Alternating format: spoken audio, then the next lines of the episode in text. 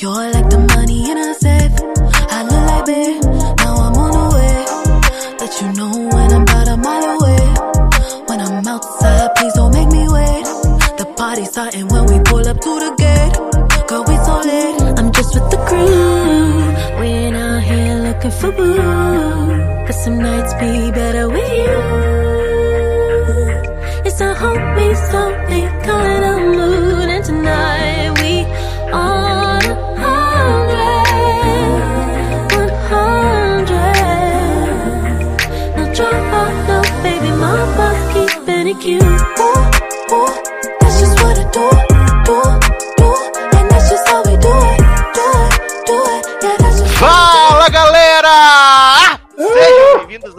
Mais uma edição do LagartoCast. Eu sou o Edu Sasser e no programa de hoje, obviamente, vamos trazer o quê? O melhor da TV, dos streaming, as novidades, as notícias, tudo que está acontecendo no Brasil e no mundo. Para você que está aí na sua casa, para você que está pegando um ônibus cheio, que está trabalhando já, está de volta aos escritórios. Porque o Brasil não pode parar. Junto comigo aqui, temos o menor elenco desde a estreia desse podcast. Mentira. Começando com ele, Léo Oliveira. Me sinto um prisioneiro aqui no logado, viu, gente? Não posso visitar minha família na ação de graças, tenho que ficar aqui preso em Vancouver, essa cidade fria, detesto. Só tô aqui porque o juiz roubou todo o meu dinheiro.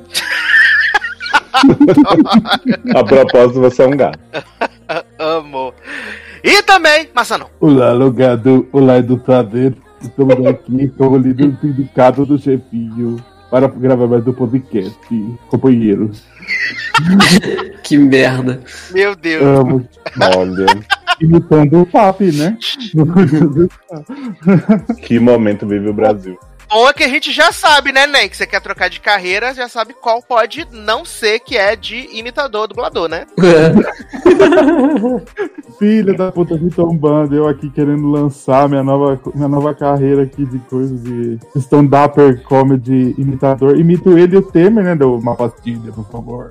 Mas aí não vai rolar, né? É. Talvez você tenha que fazer umas aulinhas assim, esse negocinho pra fora, entendeu? É, acho que eu vou né? desistir, sabe vou pra outra, né? Eu posso ir de modelo de corpo também. Sim.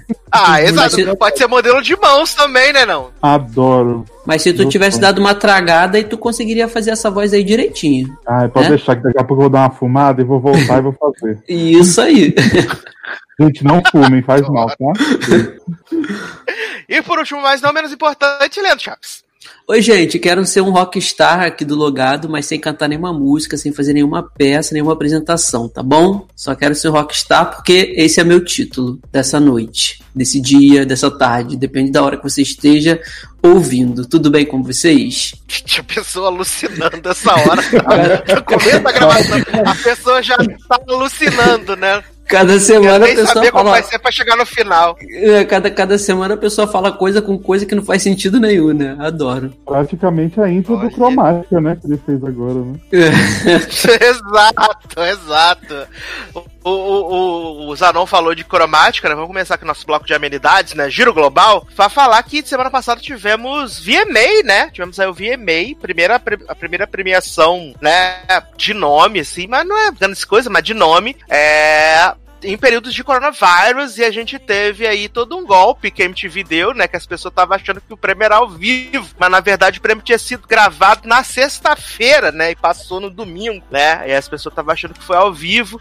E apesar de, de- apesar de ter tido umas apresentações bem legais e tal, teve um- uns chroma key horroroso. O chroma key que eles fizeram de cenário foi assim, olha, de chorar. Quando a Kek Palmer entrou, meu olho sangrou na hora. Eu quase que eu fiquei cego. Mas no final deu tudo Gente.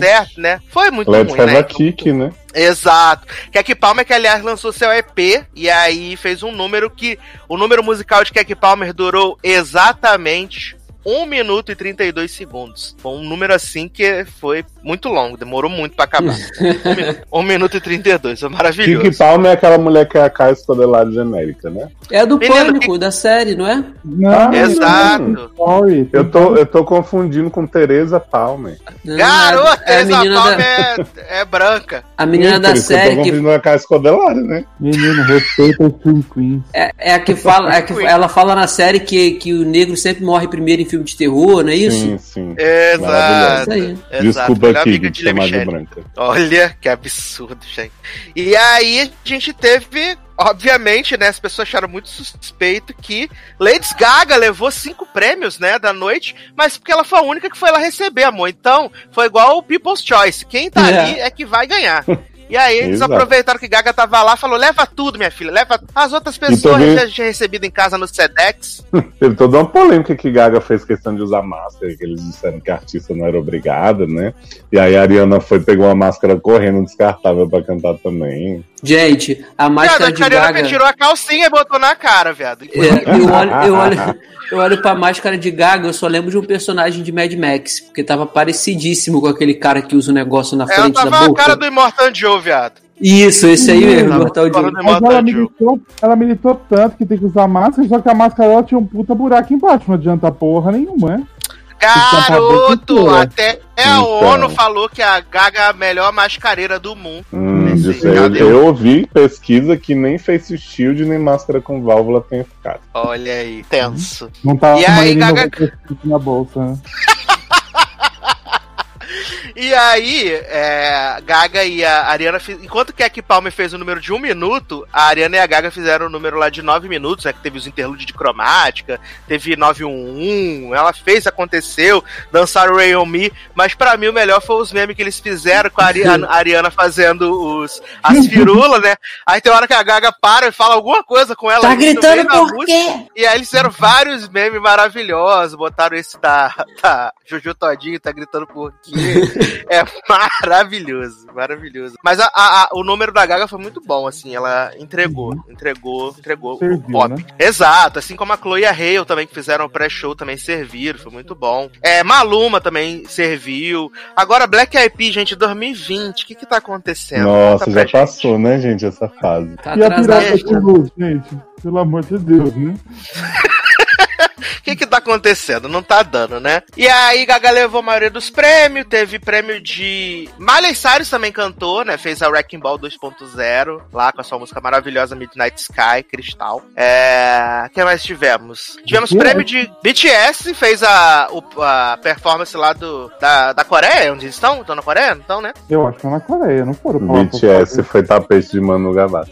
Olha aí, Leózio já trazendo a nova, a nova problemática, né? Porque o que, que aconteceu? Saindo do VMA, entramos aqui nessa, nessa briga de fandoms, que são os Gavassers versus o ARMY, né? Dos BTS. Porque Manel Gavassi agora tem o tweet mais curtido da história do Twitter, né, gente? E aí. Mais comentado. Mais, comentado, exatamente. Quem se importa, né? É, eles arrumaram um Guinness lá que eles inventaram do Oku, né? As armas. Aí agora quebraram se fuderam, né? Porque agora eles vão ficar. Qualquer coisa que eles postar agora o BTS, eles vão tudo comentar. Vamos quebrar o, o recorde de Manu Gavassi, pelo amor de Deus. Certeza. É, o problema é que fã de K-pop já vai nos posts normal postar vídeo, imagina se eles não vão no do BTS recuperar o recorde. É, com certeza vão, vão, vão querer recuperar. Não, e eu fico, eu fico pensando, gente, o recorde do tweet mais comentado. Tá bom, e aí? O que, que aco- acontece, né, gente? Eu acho que o BTS, a galera do, do ARMY, eu acho que a galera do ARMY tinha que se unir para vencer o, o, o recorde que Manu Gavassi conseguiu no BBB, né? De um, um bilhão e meio de votos em reality Uhum. show. Eu acho que o BTS tinha que fazer um feat com o Manu Gavassi. Gente, imagina. Exato. Deve ser horrível dormir com Nossa, essa já- dinamite, né? Ai, gente, já pensou? Aliás, Manu Gavassi fez sua primeira performance ao vivo, né, no Domingão do Faustão, e foi um negócio assim que de chorar também, que foi bem ruim, sem modéstia, né? As bailarinas Foi, do Faustão tudo imagino. mascarada. E assim, A ba- Manu, as bailarinas gente, já voltaram do, do, do, do Faustão? É? Tava sem, né? Já, mas elas elas estão alternando. Não, que agora o, programa voltou pro estúdio, né? Duas semanas que o programa voltou. E elas estão alternando. São 45 bailarinas, cada programa tem 15 bailarinas agora. Elas ficam alternando, fazendo esse Ah, esse jogo aí. E aí o que, que acontece? Manu foi lá fazer a, a primeira apresentação televisiva de é, Deve Ser Horrível Dormir Sem Mim. Só que Manu foi sozinha, foi sem Glória Grooves, né? Glória Groove apareceu no telão cantando, ficou pass- passando a cena do creep. E assim, Uhum. por mais seis anos, Manu Gavassi... dormindo, né? Exato. Faça exame no Gavassi, que vocês acham ela incrível, tá mancando, não sei o quê. Ela não tem presença, neném. E aí, ficou um pouco caída, assim, a apresentação dela ao vivo, porque no, as, as bailarinas mascaradas não tem plateia, né, pra dar aquela forçada assim, né, as pessoas fingir que tá cantando. E aí ficou um pouco esquisito, né, porque na hora que a Glória cantava, ficava saindo a voz do telão, e aí você, pff, que bosta, né? E aí ela tentava fazer um, um, uma, uma, umas, umas faladas em cima das frases, das frases de glória. E aí não ornou, ficou ruim, né? Ficou, ficou caído. É o novo normal, o quê? É, vamos ver depois que tiver a vacina aí, né? Que as estrelas vão receber a vacina primeiro, o povo que se foda, né? Mas Certeza. as estrelas vão receber as vacinas primeiro. Se você tiver um contrato com o Projac, você vai receber a vacina primeiro. Isso se não for Falando em vacina, tomar lá, né? Menino, vai, vai vir no jatinho direto do, dos marinhos, se prepara. Falando em vacina, falando em coronavírus, né? Robert Pattinson foi é, diagnosticado com coronavírus, né? Agora Não que as diga. filmagens do The Batman voltaram lá na Inglaterra, o nosso Batman querido aí, né? Nosso Eduardo, foi diagnosticado com coronavírus. E aí, né, as pessoas falaram: tá vendo? Falei que não era pra voltar a filmar as coisas agora, que não tá no, no tempo certo, não tá na hora certa, mas é isso, né, gente? Temos aí o Batman convidado. Gente, a mas tristeza, né, de tanta, produ tanta produção voltando aí, é claro que alguma iria ter casos assim, certamente, porque a pessoa tem que ir para aeroporto, pega avião, pega isso, pega aquilo, entra em contato, uma hora ou outra vai acontecer, né? É. Eu amo que tem uma foto do Robert Pattinson de Batman, aí fala assim, também tá usando a máscara errado, né? Tô deixando a boca. Eu amo. Não, mas ele já pegou em algum lugar, porque, tipo, três dias que tinham voltado. Voltado, não foi uhum. lá, né? Uhum. Não é assim, já, ele entrou lá, o vírus entrou no corpo dele, já não, Ele já ele, tinha, ele chegou lá já com o vírus, já. É isso que você não falou. Ele pegou é. lendo sol da meia-noite, tava infectado, ele esfregou o rostinho. Ele tá lá, Stephanie Maia correndo atrás dele, ele fez ela pra achar ela, pegou o corona. Pegou. Agora, se... o problema... Oi? Stephanie Meyer falou pra ele: vamos gravar Crepúsculo 6 agora, hein? Por causa do coisa. eu tô com corona, não posso. Ai, maravilhoso. Agora, agora, assim, o problema é se ele chegou a ter contato com maquiadores, com a equipe toda, aí pode ter passado por um bocado de gente, né? Ele teve, né, contato, né? Ele não ficou sozinho, né? Exato. É, é o problema eu... é se passar pros outros, pros outros atores do filme, né? Porque, assim, a galera do staff é muito mais fácil você substituir, né? Você tira daqui, bota uns novos, traz lá. Mas, por exemplo, a Zoe Kravitz pega lá um coronavírus, né? Um, um Colin Farrell. Aí já, você já dificulta o rolê, ainda, né? Ainda mais os mais velhos, né? Que é mais perigoso. É, Robert é, porque... não tem saúde de ferro, não, né? Porque ele deve ter usado muita droga, né? Joffrey, não seja assim, cara. É, seguindo aqui na Corona Tour, né? A gente tem agora que Grey's Anatomy vai iniciar a produção da 17 temporada agora, nesta semana, agora que está começando, né? Todos os protocolos de segurança, tudo bonitinho. A gente Nada vai é tão finalmente... ruim que não possa piorar. Leoz, eu estou muito curioso, Leoz, para saber o que vai acontecer na sequência do gemidão do Zap. Preciso saber. Porra, eu tô curioso para saber a, o diagnóstico de Deluca, né? Se vai sair o laudo, já que saiu no spin-off, não saiu na série. Que na verdade a gente vai descobrir que é coronavírus, né? Diagnóstico de Deluca. Era isso que eu tava Sim. Ai, gente, eu fico pensando no saco que essa temporada vai ser com o negócio de corona entubando as pessoas. Nem fala, nem fala. Porque se bobear vai ser a temática da temporada inteira, né? Nem só da Sim. primeira parte. Não que né? tivesse bom antes, né? Mas... Mas, menino, sabe o que é bom? O menino coreano que não sabe atuar vai ficar de máscara e vai todo mundo achar maravilhoso. vai atuar eu com os olhos. É, vai ficar todo mundo de máscara sem roupa, né? Porque esse menino só serve assim. Adoro. ai, ai. Ai, ai. É, falando na ABC aqui, é, essa semana saiu os, os candidatos, não, os concorrentes do Dança do Faustão, né, americano americano, né? Que agora vai ter Tyra Banks, né? Como host do programa, vai mudar o jurado, vai mudar tudo. E aí a gente também tá nessa coisa de saber como vai ser o Dance with the Stars nesse rolê agora de coronavírus, né, gente? Porque as pessoas vão dançar e aí, né, contato físico, saliva na cara, vai suor. Ser no TikTok, então... Suor, é. Vão ser desafios individuais. Porque no, no Brasil, né, vai ter a dança dos famosos também. Já escolheram o elenco, né? Começa agora no final do mês. E aí só divulgaram seis, e aí vão divulgar os outros seis em breve, né? Vem aí. E é tudo galera nova E aí também, eu tô bem né? curioso. Não, acho que tem a pessoa velha no elenco também. Vai ter, vão correr o risco. Porque é? assim, essa galera. É jovem, porque aqui no Brasil, pelo menos, a maior parte do, do rolê do coronavírus não é na, na galera velha, né? A galera velha que empacota. Mas o coronavírus está sendo muito difundido entre os jovens, né? Que gostam de se aglomerar. Inclusive nas Europa, agora, essa segunda aí, onda de coronavírus que tá rolando aí, tá sendo mais entre os jovens, né? E aí, É. o elenco saiu, e acho que vale a gente destacar que algumas peças, né, que vão estar nessa temporada de, de Dance with the Stars, começando com Anne Hatch, né, que há muitos anos não vejo fazer nada da Gente. vida, né? Por aí, onde anda? É, Famosa, famosa, famosa. Anne Hatch. Anne, É aquela mulher Anne Hatch, que fazia uma mulher com Tourette em Ellie McBeal, depois fez Men in Trees. Man in Trees, ela era a irmã do assassino em Eu Sei Que Vocês Fizeram no Verão Passado, também. Caraca, grande Man papel. in Trees, cara. Leózio Só grandes do papéis. Ela. Aí. Tá, a gente também tem Justinão Machado, né? Grande cristal aí de Ai, Time vai estar demais. no elenco. Vamos ter AJ do Backstreet Boys. Vai estar também no, no elenco de dançarino. Será que vão não botar. Será, será que vão botar a Justina Machado pra dançar a música tema de One Day at a Time? Ia ser um hino. Não, mas jovem. Pô, podiam fazer. ser- aquela, aquela música ali é pra dançar é legalzinha, cara. Mas nem tem a música inteira, são só 30 segundos. Ah, mas aí eles botam a música inteira. Não existe. Time. Acabou, ah, é? Não, eu, le- eu lembro desse rolê que você tava uma vez querendo a música inteira e essa Pois versão é. da série não existe, só existe 30 segundos. Ai, ai. Aí temos um aqui que é conhecido de Leoz, que é Jesse Metcalf. Viado, esse homem tava em Desperate Housewives, ele era um, um jovem. E aqui ele tá Ele com era o 41 jardineiro. anos, viado. Gente, O mas esse homem é um gostoso no nível que olha. Ganha de Não sei se É, é, continua, né? protagonista. Ah, na foto aqui do, do rolê dele aqui, tá, tá com saúde ainda, Hum, né? então. 41 Famoso, anos. né? Famoso, famoso. Entre aqui os famosos, a gente também tem Nelly, né? Nelly Dilema, grande hit Olha. aí. Adoro. Nelly de Lema. Nelly Kelly. E Kelly também vai tá? estar? Eles desenterraram o coração do pessoal, Nelly. hein? Você sabe o plot que eu achava que Dilema era uma música de Nelly Furtado, né? eu descobri que era ele, fiquei tão... Não deixa de ser Nelly. O dilema de voar como um Olha. pássaro, né? Sim, Dilema Não é, by, menino? by Zellweger. Adoro.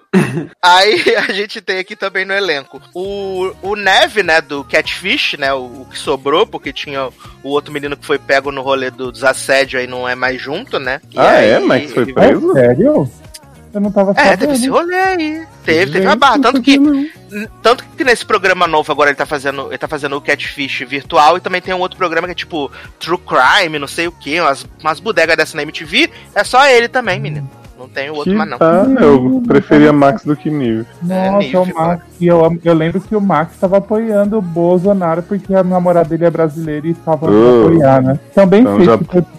Exato, já tá errado.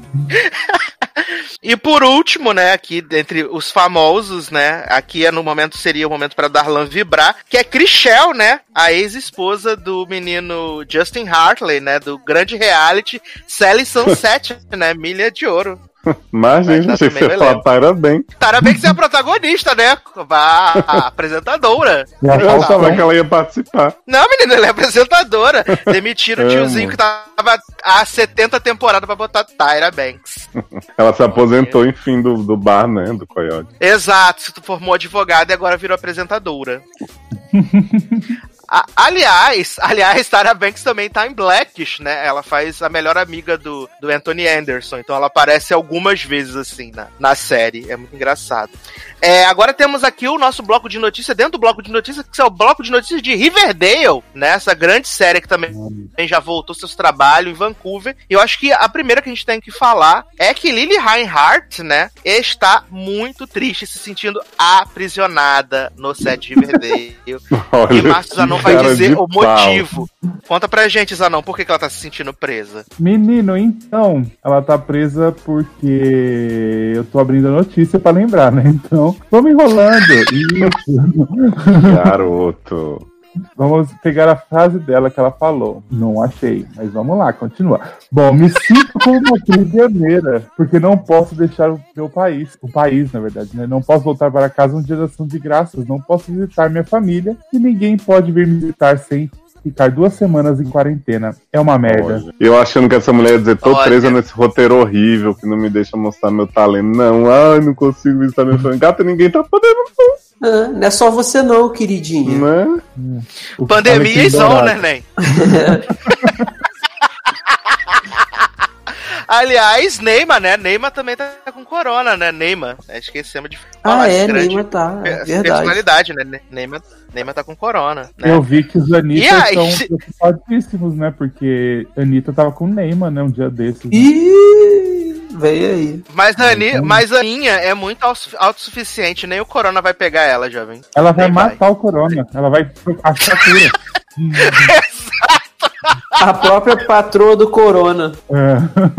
É. Exato, porque o que essa mulher passeou na Itália, que essa mulher deu de rolezinho, enquanto fala assim, ai, brasileiro não pode entrar nos outros países. E o que mais a gente vê é brasileiro batendo perna por aí. Aí tem alguns que têm descendência, aí você entra. Mas a Anitta é descendente de quê? De Marechal Hermes, né, amor? Então não tá rolando a descendência italiana pra ficar de rolezinho no país, né? Olha. Mas já foi a trabalho, né, menino? Aí pode. Foi a trabalho, sim. Muito trabalho demais. Nossa, eu, eu tô impressionado com a quantidade de trabalho que a Aninha fez na, na Itália, menina. Foi gravar Ah, o Vaelita, temporada 3. Menina, já tá, já tá pronto, porque ela falou que já tá pronto. No James Não, Corden, né? Que a Aninha... Ela foi gravar a temporada 3, garoto. Por isso. Ah, tá. Porque a Aninha apareceu no James Corden, né? Aí mandou um playback que ela tinha gravado já cinco anos atrás, porque o clipe foi gravado na casa dela no Brasil. E ela já não tava no Brasil, já tinha uns três anos, né? E aí ela botou, aliás, horrorosa aquela apresentação, gente. Você que gostou, você tá com problema.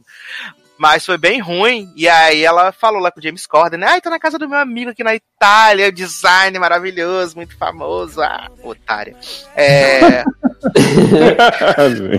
Revolta. Mas, voltando aqui pra Riverdale, né? Essa semana saiu uma notícia curiosa que todo mundo ficou.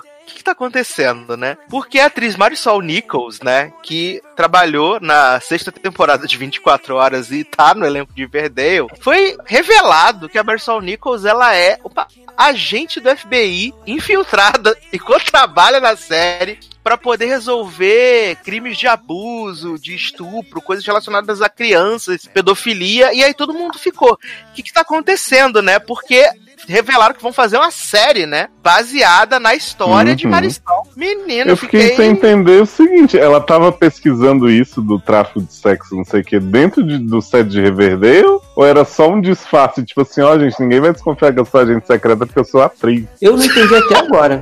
De verdade. É porque isso não Eu, faz o achei- menor sentido, gente. Pois é, eu achei que era um plot de Riverdale, que é tão absurdo. É, eles não vão contar nada, vão esperar sair a série pra gente entender o que tá acontecendo.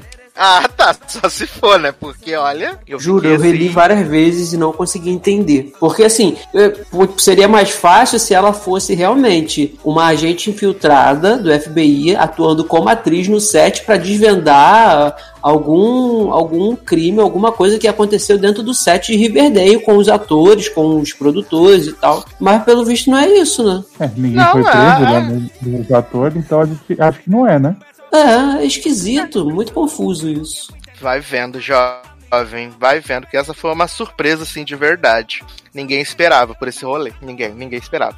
É, antes da gente encerrar aqui nosso bloco de notícias, amenidade, giro de notícias, né? É, a última notícia que a gente tem aqui é uma notícia triste, né? Que aconteceu aí na última sexta-feira, né? Que foi o falecimento precoce, muito precoce, do Chadwick Boseman, o Pantera Negra, aos 42 anos. E a gente descobriu que ele faleceu em decorrência da luta que ele estava tendo já há alguns anos é, contra um, um câncer no cólon, né? E, e foi uma parada muito. que pegou todo mundo de surpresa, né? Porque saiu um post no- nas redes sociais dele, com a, com a fotinho e com um comunicado da família. E ninguém tava preparado, né, gente, pra isso tão jovem, é, trabalhando ativo. A gente acabou de ver ele aí no filme do Spike Lee, né? E foi assim, gente, tá acontecendo. De verdade, foi um real o que, que está acontecendo. Assim. Eu vi no Facebook da Arlan pela primeira vez e, tipo, eu fiquei assim, né? Tipo, eu achei que era, sabe, meme, qualquer coisa, assim. Aí eu entrei no grupo do logado, o pessoal tava comentando, eu falei, gente, não é possível. É, o, o, comigo o Eduardo me mandou. Aí eu não, eu nem li. Geralmente quando vem link com foto, você foca primeiro na foto no Telegram. Pelo menos comigo é assim. E aí eu foquei na foto preto e branco, só que eu nem me liguei, porque agora tem esse conceito no Instagram de foto preto, preto e branca. Aí eu já pensei assim, puta merda, ele cancelou, ele não vai ser mais o Pantera Negra, sei lá, alguma coisa. Aí quando eu acabei de pensar nisso, aí bateu. Falei, ai não, deve ser coisa o que eu tô achando, o que eu não queria que fosse. Aí eu cliquei e caraca, assim, foi, foi muito brusco, brusco, assim, sabe? O, do nada, ninguém sabia nada, foi um baque muito grande, assim. E, é, e aparentemente é. ele fez Pantera Negra tudo que depois, é Guerra Civil, já tava doente. Dez tudo. filmes, se eu não me engano, ele fez já doente, sabe? Assim, pois é, é. Porque além dos, dos da MCU, eu assisti outros filmes filmes que ele fez, além desse último do Spike Lee da Netflix, eu assisti Marshall também e tal. E assim, realmente você não percebe, você sabe, você não vê, é, não, não tinha, ele não tinha aparência de de, uma pessoa que estava lutando contra o câncer ou fazendo hum. algum tipo de tratamento específico. Não, e ele estava fazendo papéis que exigem muito do físico, né? Sim. Pessoa. Principalmente os da MCU, né, cara? Principalmente os da MCU. Assim, o, o no, no destacamento Blood do, do Spike Lee da Netflix, ele já tá. Agora que você sabe o que aconteceu, se você pegar as fotos de, de, de divulgação do filme, você vê que ele tá realmente um pouquinho mais magro. Sabe aquele magro musculoso? Tá? É, é, que não é, é, é parrudão e tal? Você percebe que ele tá um pouquinho mais, mais magro, pelo, comparando com fotos de Pantera Negra tal. Mas você acha que é, é do papel, né? É, filmes de, de é, que se passam, né, inspirados na, na, nessas guerras Vietnã e tudo, geralmente os soldados não eram aqueles soldados parrudão, exceto quando era Schwarzenegger que fazia, Stallone e tal. Geralmente eles eram forte, mas mais magro, assim. E aí eu achei, até achei que fosse do papel, mas agora vendo as fotos, dá pra perceber que a dele já tá um pouquinho mais magro. Mas foi muito triste, eu fiquei muito triste, eu chorei quando li a notícia, porque é muito inesperado, né? Muito inesperado. Ainda mais a pessoa que ele foi, assim, para muita gente, para a indústria do cinema, para história do, de um, de um super-herói, sabe? Muito triste. E aí, Zanãozinho, como é que você recebeu essa notícia? Então, menino, tava lendo, tipo, eu tinha acabado de ler o livro, ai, não lembro nem qual foi o livro que eu tava lendo, mas... Crepúsculo, não? Não, não foi. É, Aí na hora eu entrei no Twitter e a primeira coisa que apareceu, mano, me deu um gelo. Eu falei, mano, é mentira, não é possível, o cara é novo. Aí eu fui ver atrás, foi tipo, é muito pesado isso, né? Porque ele não. Ele, além dele ele ter representado, ele. Eu posso falar, ele é uma. Ele virou tipo um símbolo, né, pra muita gente, né? Pra Sim. Muita, muitas pessoas negras, né? Que ele foi interpretar o primeiro herói no cinema, que crianças, você via fotos de, delas e tudo. Eu acho que ele, ele, é, ele ficou maior do que ele já era agora. Ele é agora tipo é um símbolo daquilo que, que as pessoas negras precisavam ali na, agora nesse momento e acho que só tende a crescer assim, vai. E agora a gente é, assistiu o filme, prestar homenagem para ele pela carreira dele, pelo que ele fez, ele ajudou muita gente também. Uhum. E lembrar dele assim, né? É. é, eu acho que assim, lógico que o mais importante, né, é o, o que o que o ator fez a obra, enfim. Mas eu acho que a pergunta na cabeça das pessoas, principalmente por isso que o Zanon levantou, é tipo, acabou a franquia Pantera Negra, vai ter recast, sabe? Porque, cara, não é um filme qualquer, não é Homem-Formiga, por mais que o Homem, uhum. o, o, ame Homem-Formiga, tipo, é um negócio que, porra, trouxe um negócio realmente muito novo, muito importante para as pessoas. E aí, tipo, vai acabar isso? É. Vão ter que, sabe? É muito, é, é, é muito foda. Essa pergunta aí, eu acho que agora realmente está na cabeça de todo mundo. Porque como é que vai ser? Você escala uma pessoa nova e não é esquecer o legado do cara, não é. Mas também havia um planejamento da Marvel que ia ter outro filme e provavelmente a fase 4 ele pudesse também ser ter um arco bem importante. Assim, mas é, eu acho que é bem cedo ainda, né, pra gente Uhum. falar sobre isso, porque é muito recente, assim, a gente não, não consegue imaginar o que que, Eu que, que acho vão que fazer. fazer, eu fazer um mesmo personagem, entrar um outro cara, eu acho. Não é que é falta de respeito. Eu acho que aquele personagem era ele. E aí ele representou muito, e com a morte dele, eu acho que isso cresceu ainda mais. Que você Concordo. colocar uma outra pessoa ali, fazer o mesmo personagem, eu acho esquisito. Sim. Eu acho melhor você fazer tipo uma homenagem pra ele nesse filme, que se for ter um próximo, e seguir dali. Mas é como vocês falaram, é muito cedo ainda pra pensar nisso. Eu acho que os caras da Marvel ainda. Eles devem É, estar eu- pensando porque envolve dinheiro, né? Sim, com Mas- certeza. Ah, o que eu acho que seria o melhor cenário, e eu acho que, claro que, né, a Disney não vai considerar se o que, que vai ser né, mais respeitoso e tal, seria fazer um filme, poderia chamar Pantera Negra 2, mas sobre o Wakanda e sobre esse legado que ele deixou e como as pessoas estão seguindo, de repente apresentar novos heróis, mas botar um Pantera Negra, já disseram, né, ou Michael B. Jordan, eu não acho que, que Uhum. serve, sabe? Não, é, é, É, não, eu falei, com, eu falei com o Leandro logo que acabou, que a gente tava conversa, comentando a notícia logo que a, a- chegou, é que, tipo, também, assim, como a morte tá presente na vida, a morte também tá presente na ficção. E tá- talvez até o Pantera Negra 2 possa ser, tipo, sobre a morte do T'Challa, sabe? Ele Sim. faleceu Tem que ser, e né? a partir daí tem uma, uma, uma outra coisa, sabe? Porque eu acho que isso é uma, uma homenagem ao legado do, do Chadwick e uma forma de você, traz, você trazer a realidade e também uma forma orgânica de você continuar com a história, sabe? Uhum. É, mas aí como é que seria, por exemplo, continuar com a história, é, o núcleo de Wakanda sem. É claro que tem muita coisa ali, né? O Wakanda não é só o Pantera Negra, você tem a Shuri e tal, tem a própria cidade, que a tecnologia e tudo, mas aí não seria estranho continuar com o, o núcleo de Wakanda sem essa representatividade do T'Challa? Mas não, mas o T'Challa vai estar presente lá. Tipo, o pai dele, antes dele, era o Pantera Negra. Antes dele era o rei. Uhum. E, tipo, tem aquela coisa do tribal, de escolher o novo rei. Isso é uma coisa que tá dentro do, da, da, da- da- do universo. Até porque Entendi. eles mesmos têm essa concepção de que a morte não é o fim de nada. É só um novo Uhum. estágio. Então, Eu acho que tem que fazer a mesma coisa que fizeram. Riverdale teve o ator que morreu, eles como se fosse, tipo, o personagem morreu. Em Glee teve o Corey que morreu. Eles fizeram isso na série. Não adianta substituir ou fingir que não aconteceu. Não, isso é. Acho que todo mundo precisa ver isso ali, né? Uma finalização daquilo que alguém começou, né? Ele não é o tipo o terceiro no papel do Pantera Negra que a gente tá vendo. Ele é o cara que tava fazendo naquele momento e que deu a vida e que mostrou. Tipo, eu não conhecia o personagem dele. Então foi o, o Chadwick que mostrou ele como é que ele é, entendeu? Sim, mas eu digo assim, no caso, é, se, se não, não houver. É claro que assim, na, na história, se você pegar nua e crua, provavelmente ele, o, o T'Challa morrendo, teria uma nova disputa entre as tribos para saber quem assumiria o manto do Pantera Negra. É, será que, que eles não vão seguir para esse caminho, para não ter substituto? Ou será que vai ter que ter, já que se eles pretendem continuar com, com o Pantera Negra no, no- nos próximos filmes do MCU, por conta também da representatividade? E aí, como é que seria isso, entendeu? De botar outra pessoa com o manto? Porque senão, o, senão no, no MCU o, o- Pantera não ele vai deixar de existir, né? Se não houver uma outra pessoa para assumir o manto do T'Challa, no caso. Falando assim da história, não tô falando da, falando da história em si.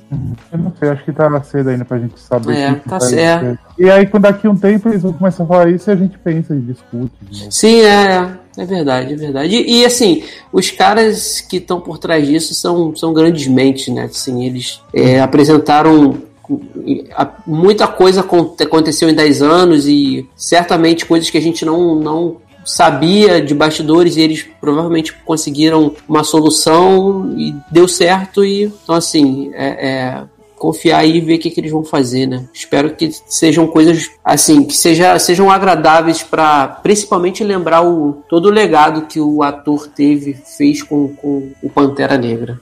Então, fica aí nosso registro, né? Nossa singela homenagem aí pro Chadwick Boseman, fez grandes papéis, né? Ficou eternizado usado aí nessa, na história Sim. do cinema. Com... Saiu um, uma, uma arte, não sei se vocês viram, que quase morri de chorar. Que era foi ele, tipo assim, o Pantera de Costas, a Naya de cheerleader e mais uma galera assim. Tipo, Era Meio é, que o Eu vi, eu moço do vi. basquete Eu vi. e a Isso. de Dragon Isso, quase eu morri. vi, eu Foi vi, foda. eu vi também. Foi, foi. De arrebentar qualquer um. E já pode encerrar 2020, já tá bom, já cansamos Por já desse ano. favor. Podia nem ter começado. É, Zanãozinho, que belíssima canção Hum. iremos tocar então para passar para o próximo bloco desse podcast. Então, menino, é, é, Kátia lançou o álbum na sexta passada, né? Smile, Sorriso. E tem uma música que eu fui Uhum. muito viciado, que chama Cry About It Later. Pra mim, a melhor música do álbum. E aí, A depois eu- única boa das novas, né? Porque o Sim, resto joga no guarda na fanbase. Todas são boas. Não, sim. Folclore maior e melhor. Amo. Ah, sai daqui. Garoto, o álbum de Kátia é bem legal, gente. É singelo. É, eu gostei, É, é Kátia na essência. Eu gostei das É, que já ruim, tinham não, saído, achei- né? As seis que já tinham saído são boas, o resto. Podia ter colocado Small Talk, seria melhor, mas não, vamos botar. Como é aquela? Intensa? Como que é o nome, gente? É uma música chata. Intensa. É, é, como é aquela palavra? Resiliente. Nossa. Ah, que eu. Agora todo mundo fala, né? Resiliência e põe na foto do Instagram. Odeio isso. Com a foto preta e branca, né, Zanão? É, pelo amor de Deus.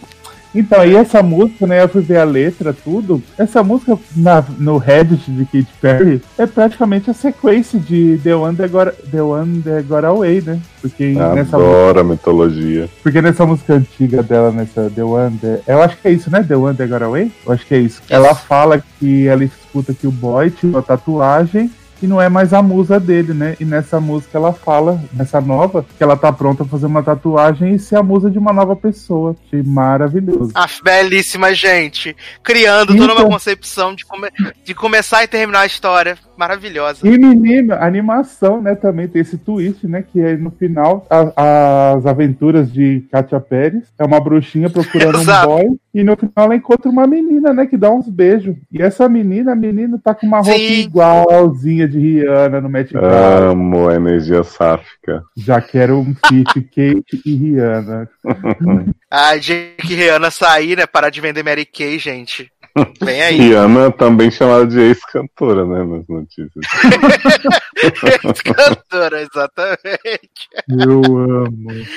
Ai, ai. Então vamos tacar stream na lenda que tem leite pra comprar agora, fralda pra comprar. Vamos contribuir aí pro crescimento da sobrinha Daisy e a gente já volta.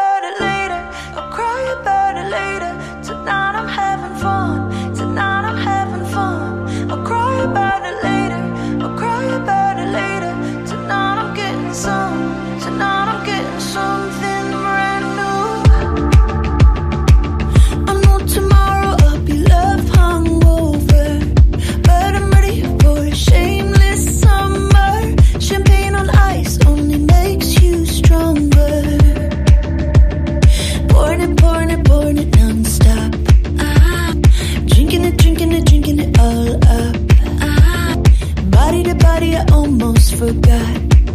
You're not him, you're not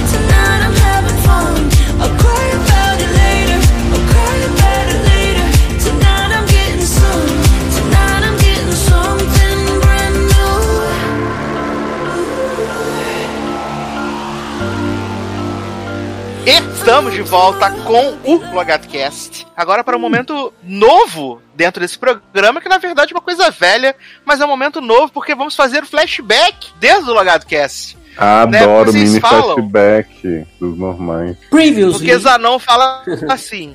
Edu Sá, você inventa as coisas, inventa, não, aquele- não aguento Mas mais, inventa meu Deus. aqui.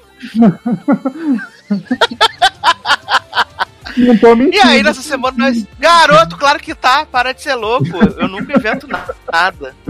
E aí, nessa semana, então, nós vamos fazer um bloco especial pra relembrar dois pilotos de série que por acaso entraram na Globoplay, né? Então estão aí em evidência, né? Novamente. Vamos falar sobre os pilotos de 90210 e também o piloto de One Tree Hill, que pra mim foi uma grande novidade, porque eu nunca vi One Tree Hill na minha vida. Foi a primeira vez. denúncia. Foi a primeira vez que eu assisti. Esse Sim. bloco poderia ser patrocinado pela Globoplay, né? Mas infelizmente não é. Tá vendo aí, Mas vai ser. Seremos agora exclusivos da Globoplay. É. Agora. Ah, é, vários podcasts. Inclusive TBT, novo podcast logado agora. Só com séries antigas, comentando séries antigas. TBT. E aí, então, vamos falar então do piloto, né? De One Tree Hill, ou como é conhecido no Brasil, Lances da Vida, né? Que passava aí nos domingos do SBT, mas não, eu não consumia, né? Esse conteúdo lá no SBT. E assim, é. Eu falei com o Leózio, eu, eu dei alguns, algumas, alguns comentários enquanto eu assistia esse primeiro episódio, né? Que ele é o primeiro episódio que ele é muito. Ele é, ele é um episódio interessante, ele apresenta bem ali os personagens, cria essa, essa dicotomia, né? Porque a gente conhece o Nathan, que é a estrelinha do time de basquete, né? Que namora com a cheerleader e tal. Tem o pai que tem posses, né?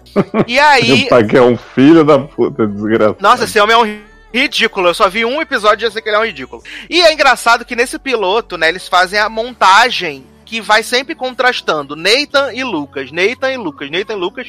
E aí vai tem os meninos lá que tá com o Lucas que fala Lucas Scott, não sei o que, nanã. E aí no, no jogo de futebol na quadra, Nathan Scott, não sei o que. Aí eu falei com o Léo, falei, Léo, todo mundo nessa cidade é da família Scott, porque é Nathan Scott, Lucas Scott, Dan Scott. Expliquei pra você, só os homens. com o mecânico Scott. E aí eu falei, gente, o que que tá acontecendo, né? E aí essa, essa dicotomia ali, né? é, um, um lado de cá, um lado de lá. E aí tem a grande revelação de que, na verdade, Nathan e Lucas são irmãos. São Que irmãos. grande revelação, gente. A sinopse da série. Garoto, eu nunca vi a sinopse da série. Eu Adoro. Bom, foi revelação pra ele, Leózio. A grande revelação é que eles são irmãos, né? E que o, o, o Dan Scott teve um caso lá com a, com a mãe do Lucas, queria que ela tirasse, ela não tirou, e aí eles não Uhum. se falam mais, e ele caga pro filho quilômetros, assim. Hum, é que na verdade é assim, o, o Dan era namoradinho, tipo, sweetheart do, de colégio da Karen, né? Uhum. Daí ele engravidou ela primeiro, se eu não me engano. E aí teve toda essa treta dele não querer e tal. E aí depois ele engravidou a Deb, casou com ela e tal, e teve o Nathan. Aí, tipo, tem essa. E tem o, o irmão dele, que é o Keith, que também saiu, tipo, Tá do. sempre descabelado, um inferno. Tá, esse, esse é meio bêbado, né? Vivia drogado. Você vai ver mais tarde.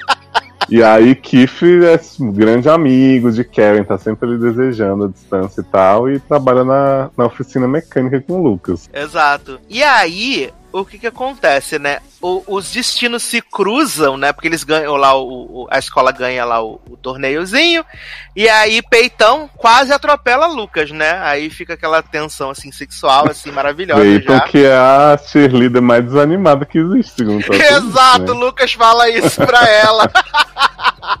Por que você é cheerleader? Ah, eu sei, porque você é muito desanimada. Eu achei maravilhoso. E aí, Lucas mora lá com essa mãe dele, que tem. um- É um café que ela tem? A Karen tem um café? É um café, né, Nen? É, Karen's Café. Adoro.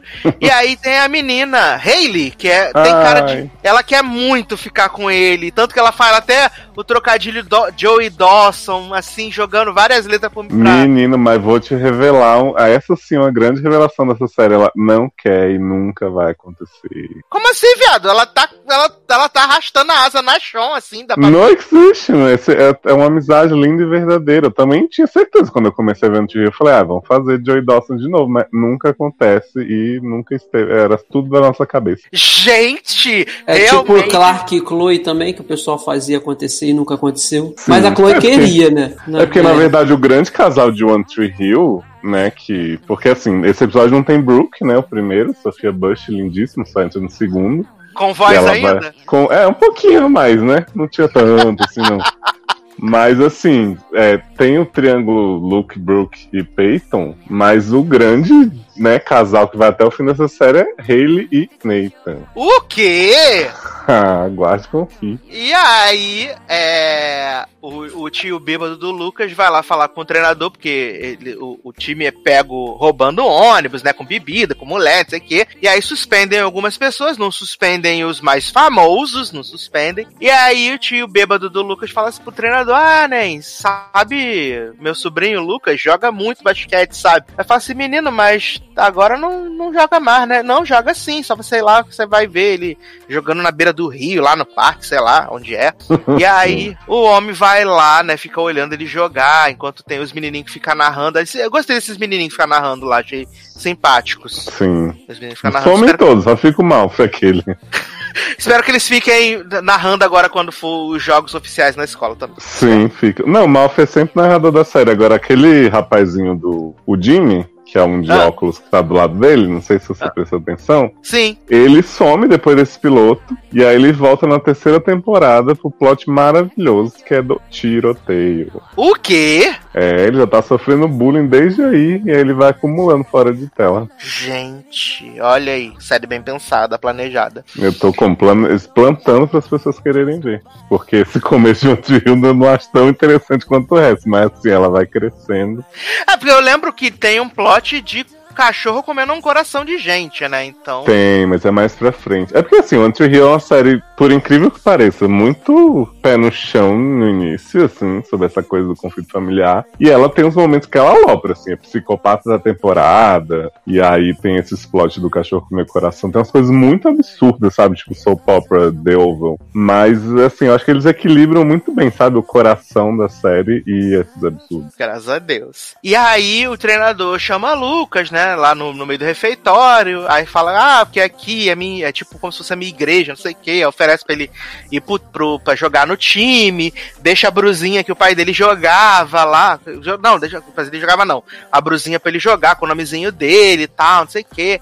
E aí, o Dan Scott fala pra mulher, fala, fala assim: você vai deixar ele lá roubar seu lugar, não sei o que, fica fazendo fofoquinha na cabeça do menino, botando os pesos lá, o Neita com os bracinhos de borboleta, tadinho, levantando, levantando os pezinhos assim, levantando dois saquinhos de arroz, e aí ele vai botando vários pesos assim, até o menino não conseguir mais. Ai, Fala assim- Dan é muito ridículo, né? Ele vê o Neita com um piercingzinho horroroso no, no peito. No fala, Se eu peito. tivesse uma filha, eu teria ido atrás. Exato, e aí sai peito de dentro do banheiro, bu. Ai, ai. E aí ele fala assim: você tem que chamar seu irmão, falar que você não vai. dar um jeito dele não entrar lá, senão ele vai roubar seu lugar, sua fama, suas coisas, tudo, não sei o quê. E aí, a, a- eu amo que a, a vaga, né? Se Nathan, se Lucas vai entrar no time ou não, é decidido num grande jogo, né? Um contra um, fazer 15 pontos, né? E aí, a, a, aposta inicial, né? Porque depois a gente fica sabendo que teve uma outra aposta, é que, tipo, se Lucas ganhar, Nathan sai do time e ele fica com o peito. E se, se Nathan ganhar, Lucas sai do time e desaparece pra sempre. E aí eles estão lá jogando, não sei o que. Aí Nathan dá uma cotovelada no, na, na cara de Lucas. Aí Lucas fala pra ele assim: Você não vai marcar mais nenhum ponto na sua vida, acabou. E aí ele ganha o jogo. E aí Peito fica olhando pra ele assim. E aí? Aí Lucas fala pra ela assim: Te enganei, nem, porque o que eu queria, se ele perdesse, ele ia ficar no time também. Tá. E assim, tirando o cabelo de Chad Michael Murray, que é um cabelo muito esquisito, que ele, ele tá em todas as direções ao mesmo tempo. Viado, você não sabe do que você tá reclamando, que isso ainda piora muito. Assim, é possível piorar aquilo ali, porque aquilo ali, amigo, aquilo ali é o fundo do poço já, viado. Sim, é possível. Porque não tem condição. Assim, é porque o Leandro não viu, né? Mas se o Leandro procurar uma foto do Chad Michael Murray, primeira temporada de One Tree Hill, vai ver que o cabelo dele é um cabelo espetado, que tá em Menino. todas as direções ao mesmo tempo. Eu sei como é, eu via os, os lances da vida, eu via uns lances no SBT assim, esperando Smallville, outras séries que eu assistia, e esse cabelo desse menino, Jesus, era um furacão que passava ali sem direção, né? Olha, enquanto isso, o Neito todo trabalhado no gelzinho, né? Cabelinho topetinho, né? Filhinho da mamãe. Meio tamanho a coxinha do, do universo. Exato, mas assim, gostei do piloto, gostei do piloto, né? Então, assim, há altas probabilidades que eu assista, né? Faça essa, Olha aí, logado maratona. essa belíssima, essa belíssima longa maratona aí de nove temporadas, porque eu estou encerrando minha maratona de 24 horas, né? Já tô na penúltima temporada, então é bem Olha possível aí. aí que E a- semana arrume. passada, eu vou ver nove temporadas? Você é louco? Olha aí, Mas, gente, não, ele falou que ele ia ver o piloto a princípio, né? Não, então, aí eu falei, mas você vai ver, fazer falei, você vai fazer maratona, vamos fazer maratona e tal. Ele, eu, tá louco, nove temporadas, olha, a olha aí. Mas dá pra ver os Mas eu não tinha visto o piloto ainda, amado. Ah, Agora então julgou o pela capa, né? Julgou pela capa. Olha, mas um, eu quero dar um incentivo para as pessoas. Muita gente está começando a ver o Anti-Rio agora, revendo e tal. Que a gente tem lá nos seriadores três podcasts. A, o- a gente já fala de Anti-Rio a vida inteira do SACast, mas a gente tem o SA Maratonas da primeira quarta temporada, da quinta oitava e a nona, que é Olha só o aí. especial da despedida. Você vai assistindo e vai ouvindo esse podcast, né? Exato. Maravilhoso. A gente Ah, fez isso fora vamos de ordem na época, mas você pode botar na ordem, cara. É, tem essa facilidade, né? Que você escolhe, que você vai ouvir. Mas assim, vamos ver, porque eu acabei descobrindo que na, na Globoplay também tem a maravilhosa Nip Tuck que tá lá, né? Aí coçou o dedo pra Ah. rever, né, gente? Pra quê? Pra ver putaria, né? Que é isso que Essa aí, faz. essa aí foi uma também que eu via muito relance só, não conseguia, não, não cheguei a assistir nenhum episódio. Nenhum Relances da episódio vida, né? É. Nip Tuck. Nip Tuck assisti, Nip Tuck assisti toda, né? Assisti o alto e o muito, muito, muito baixo que ela chegou. Quando a titia perdeu a mão, assim, né? Quando ela perdeu a mão, autofelação, as maluquices, né? Que titia gosta. Ah, eu lembro É. de uma vez eu, eu na sala esperando algum programa e tava passando Nip Tuck. Era na Warner, se eu não me engano, ou Fox, não lembro. E aí deu uma cena do- de um deles lá batendo uma punheta. E aí entrou alguém na sala achando que eu tava vendo pornô naquela aquela época, né? Tudo, tudo assustava. E aí eu, não, tô vendo não. Que aí fiquei sem graça pra caramba. É uma das Não lembranças que eu tenho tava, Nip não. Tuck. Ai, tá. Me dá esse gato agora. Ah, não. Ai, ai. Ô, Sassi, só falar mais uma coisa de One Tree Hill aqui que eu fiquei muito feliz, e as pessoas vão entender já já por que eu tô falando isso, é Ah. que o One Tree Hill está no streaming com a trilha sonora original, que é incrível, assim, tem, tipo, só nesse piloto a quantidade de músicas icônicas e muito bem encaixadas. Eu, sabe, voltei à minha adolescência que nem existia, porque eu já era adulto quando eu One Tree Hill, mas vamos fingir.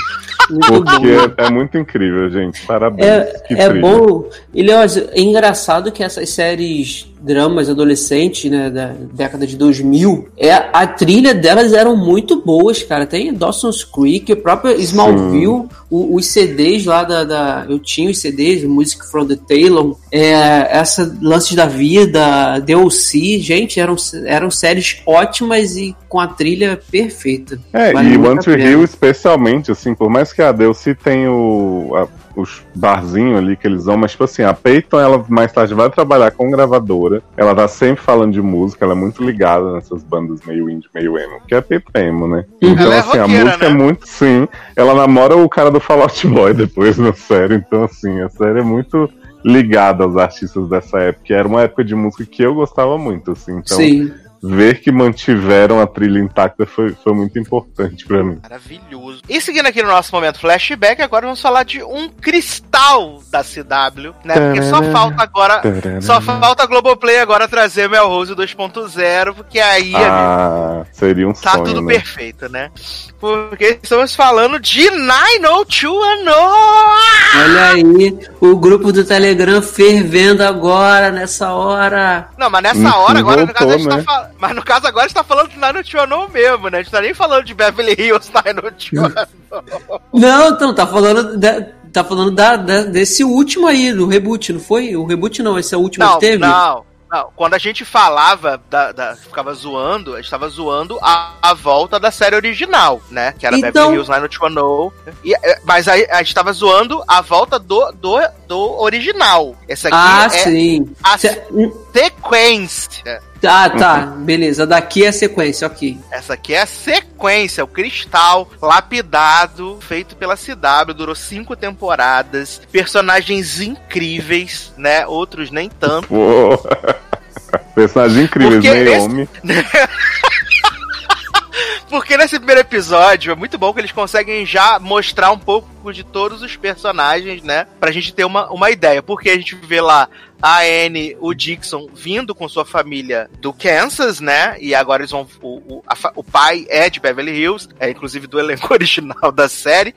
E aí ele, ele vai ser o diretor da escola onde eles vão estudar. E eles estão vindo pra, tipo, cuidar da avó, que já não tá mais tão nova assim, mas também não tá tão velha assim. E eu, eu fiquei na dúvida, jovem. Eu, porque até a legenda da Globoplay, ela fica em, tava em cima dos créditos, ela tem o fundo, então não dava dando pra ver. É, Hum.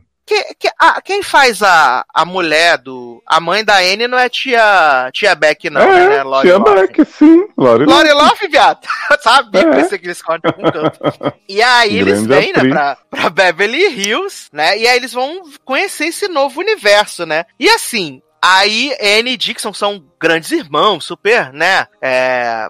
Achei que você ia dizer confidente. grandes atores. Não, jamais, jamais. Viado, porque as caras de. Senai nesse piloto. Porque Senai é uma mulher muito expressiva, né? Eu lembro que eu fazia. Tinha aqueles gifzinhos do MSN, sabe? Pré-Telegram. Que eu fazia Aham. só as caras de N, assim, que é N rindo, N bêbada. Tem o- a grande cena que é N vendo o Ethan. É, receber um boquete no carro, né? Que ela fica assim, tipo, o quê? Eu amo. Exato. Mas não é à toa que Xenai não conseguiu mais nenhum trabalho depois de nada. Não é, nem, nem- não é à toa que ninguém nem lembra que Xenai existe, a bichinha.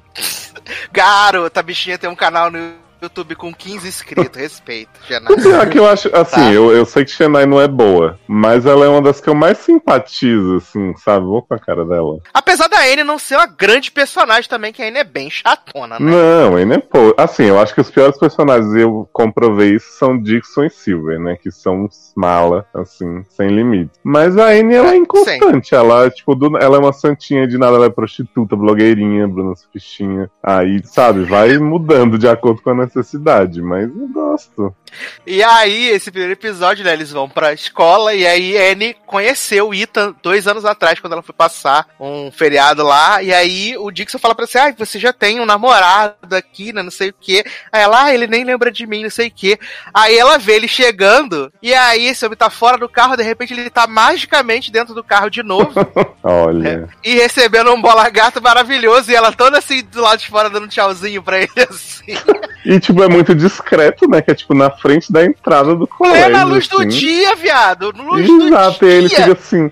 Ah, não acredito que me viram. Ele tá traindo a namorada, tipo, que é todo um negócio, né? Que ele namora Naomi. E, tipo, gato, qualquer pessoa te viu ali, não foi só Amy. Engraçado que Ethan é tão podre, né? Que ele foi eliminado da série na primeira temporada, né? Ele foi eliminado. E aí. Então, menino, mas, mas eu o acho menino, né? isso muito. É, eles trazem o Matt Lanter pra ser o bad boy, né? O Liam. Mas eu achei Exato. muito injusto de quando tiraram o Ethan. Porque, tipo assim, foi troca de showrunner, né? Que essa, essa temporada começa com o Rob Thomas, que é de Verônica Mars, fazendo. E aí eles trocam no, sei lá, pro episódio 10, 11. E fazem esse grande, essa grande reinvenção, que é só trocar um ator pelo outro. Sendo que, assim, podia adicionar o outro e deixar Ethan. Até porque todo mundo muda de personalidade nessa série. Ethan podia mudar também. Exato. E aí a gente conhece, vai começando a conhecer os, os personagens, né? E assim, é maravilhoso, porque a Anne tá lá com o, o marido da mulher do Blacklist, né? Fazendo papel de professor, professor jovem. E aí ele tá lá, ele fala, ah, é nossa nova aluna, Anne, não sei o que, tem um menino que fica debochando, a Naomi chega. Aí ele fala assim, ah, que bom, Naomi, que você deu a honra da sua presença. Aí o menino fala assim, gyneco, né? Fala, tipo, ginecologista. Aí ela, assim, e ele acabou de mandar um recado pra você não esquecer de lavar sua vagina. E aí fica todo mundo, ah, é! Eu amo que professor Ryan é professor de literatura e treinador, né? De E treinador. E treinador da cross. esportes. Isso. Olha. Exercita a mente E a- e os músculos. Sim. E ele fica, Leandro, assediando os alunos, tipo assim, você não entregou seu trabalho ainda, gritando no corredor, assim, uma obsessão pelo trabalho de Naomi, você fica, olha. Exato. E ele fica. De... Aí, aí Naomi aparece assim, porque supostamente ela tinha que levar a Anne pra poder conhecer o colégio, não sei o quê. Aí a Anne tá lá com a sua botinha de cowgirl, não sei o quê, nananã. E aí a, a Naomi fala, ela fala assim pra Naomi: Ah, você não precisa me apresentar ao colégio, não, tá tranquila. Naomi com aquela cara assim de tipo, tá bom, até parece que ia perder meu tempo apresentando mesmo, né? Aí aparece Né. o Cristal, a Adriana, né? Que já é drogada prostituída no primeiro episódio. Já roubando bolsa Esse pra comprar droga. Viado, esse homem dá um livro que tem 500 milhões de comprimidos dentro do livro pra Né? ela. Não, e eu achei muito sutil que o traficante de Adriana usa uma- um moletom no Brasil, né? Olha o preconceito. Falando que brasileiro é tudo traficante de droga, meu Deus. Sim. Menina, eu amo que quando a Anne chega pra falar com o Naomi, quando eles apresentar a escola, ela fala, ai, tudo bem, que eu tô passando por uma barra que eu tô fazendo meu Sweet 16 e tem que fazer esse trabalho, isso aqui é tanta coisa pra administrar, tipo assim, né? A, a branca rica sofre muito mesmo, né, gente? Exato, ela não tô conseguindo, não sei o quê. E aí, é maravilhoso porque corta, né? Aí tá tendo uma, uma reunião no gabinete do diretor que tá o pai da Anne, os pais da Naomi e o professor, né? E aí falando aquela barra que tem que entregar o trabalho hoje, sei Kelly, quê. né? nananana. Kelly, grande cristal. Eu tô esperando o Shana e Dorothy aparecer, né? Porque no primeiro ela não aparece. Ah, É. Guache vai ser as piores participações da história. Garoto, respeita a Shane, uma atriz com alcance daquele. Viado, de ela faz um episódio que ela é uma- um sonho da Anne, que ela parece como um dragão chinês. é muita humilhação que essa mulher passa. Mas é pra compensar o quanto ela foi escrota na série original, é por isso. É. E, e quanto ela foi insuportável. E aí é, a, a Adriana aparece lá, não sei o que, nananã. E aí a Anne tá sentada lá comendo uma batata, né? Depois que a Naomi fez essa- essa esse drama todo. Esqueci de falar do, do, do diretor. Aí eles estão lá, não sei o que. Não, porque Naomi tá muito ocupada com a festa de 16 anos, que ela tem que estar tendo que cuidar de tudo, não vai conseguir fazer trabalho, não sei o que, nananã. Aí o diretor fala assim: ela tem que entregar esse trabalho e acabou. Amanhã, fim da linha. Aí a mãe da Naomi fala assim, na maior assim, é, numa realidade para numa realidade alternativa, nós estaríamos falando do nosso filho. E aí levanta e vai embora.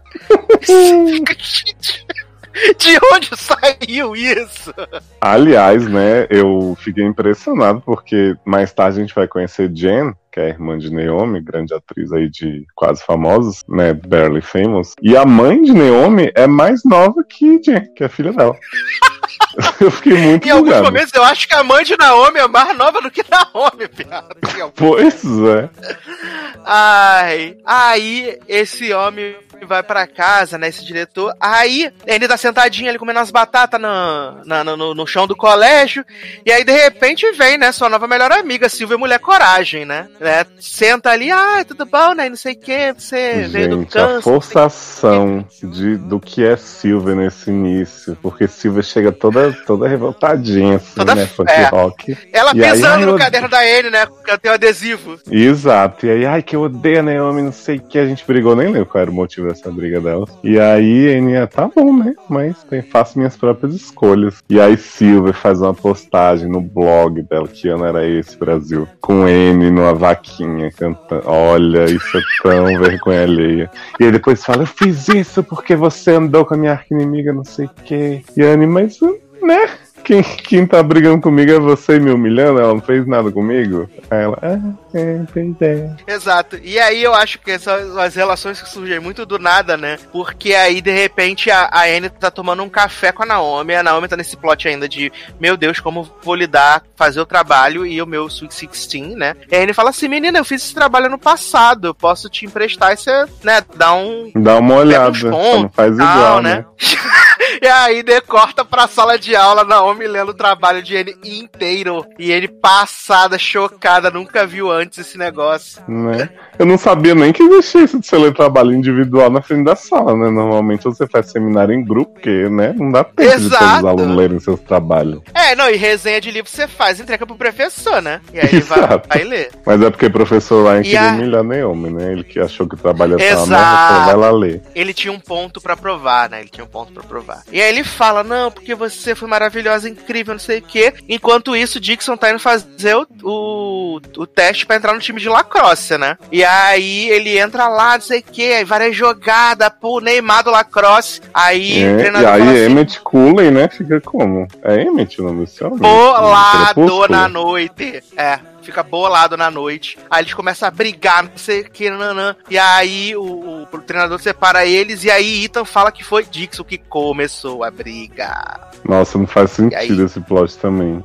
E aí Ethan não pode. Aí o diretor fala pra treinador assim: Mas tem certeza que foi Dixon que começou a, a briga? Aí o treinador fala assim. Menino, eu tava lá, eu vi tudo. Você quer que eu não, você quer que eu diga que não foi? Eu tava lá, eu Não, vi. ele, não, ele fala que ele não viu nada, apesar de todo mundo ter visto. Mas contaram pra ele. Sim, e aí ele fica assim, o Ethan nunca mentiu, não sei o que, você tem que admitir que seu filho é um merda, tá tipo, do nada. E Ethan ri mentindo na cara dura, né? Ethan nunca mentiu. Sim, e tão olhando pro lado, assim, tipo, claramente tô mentindo, e o professor Ryan confiando. Olha. Olha. E aí tem o plot maravilhoso pra mim, que é o auge, né? Que é a Adriana roubando a bolsa de Naomi na- no pitch. Né? Porque ela vê que a Muito discreto e- também. Porra! Que ela vê que Naomi tem vários doll, né? Que a Naomi chega jogando doll assim pra fora, assim, né? Não coisa. E é maravilhoso. E pra mim também outro highlight desse episódio, Leoz, é o Spring Awakening, né? Que a Ah, sim. a Adriana, tá lá, Mama Who Gave Me, Mama Who Told Me, né? O Boris. fazendo a Moana, fazendo a Moana no em Rent. E aí a Silvia Mulher Coragem fala pra, pra, pra professora, né? Menina, N sabe as músicas tudo. Já ouviu o CD tudo no Spotify. Acho que podia colocar ela pra dar uma Uhum. potência aí, né? E N com toda a sua grandiosidade vocal, né? Chega, você nem ouve a voz dela, mas ela tá se chacoalhando inteira, cena, mexendo naquele cabelo. Aí a Adriana fica perdi o lugar solo do Glee Club. É maravilhoso. Gente. O alcance dramático de Xanai nessa cena, assim, contorcendo inteira. Parece uma lacraia que você jogou álcool em cima. Ai, a Adriana se sente muito ameaçada por Xanai nesse momento. Ai, ai, gente, que maravilhoso. E aí, a, a Anne ainda confrontou a Naomi, né? Falou, pô, tu fez meu trabalho igual, não sei o que, entendeu? E aí Naomi suborna a Anne, né? Fala, menina, aqueles vestidos de 800 dólares que você tinha gostado, comprei pra você, toma aqui. Amo. Gente, Neon, cara, eu foda, porque assim, a Naline é muito ruim no início, mas mesmo É assim é horrível. boa. Ela vai melhorando muito, só que assim, a Naomi desde o início, ela é muito escrota, mas ao mesmo tempo ela, a gente torce muito por ela, porque a bicha é meio bitch, mas ela tem aquele ladinho humano ali. Coisa que falta nos personagens, né? Complexidade. A bicha tem desde sempre. É incrível. Exato, é maravilhoso, assim. É, e aí tem a festa, né? Você vê que você torce por ela, né? Quando tá o rolê da festa, e aí ela, ela a Adriana acha a bolsa, entre aspas, né? Ela lê a Uhum. mensagem que o Dixon mandou. É a grande vingança de Dixon, né? Seu namoro tá te traindo, você- até você sabe. Eu, todo mundo sabe, amigo. Ele foi fazendo um bom cast na entrada da escola. Exato! Com o carro que não tem nem isso, filme, viado. Eu, hein? E aí.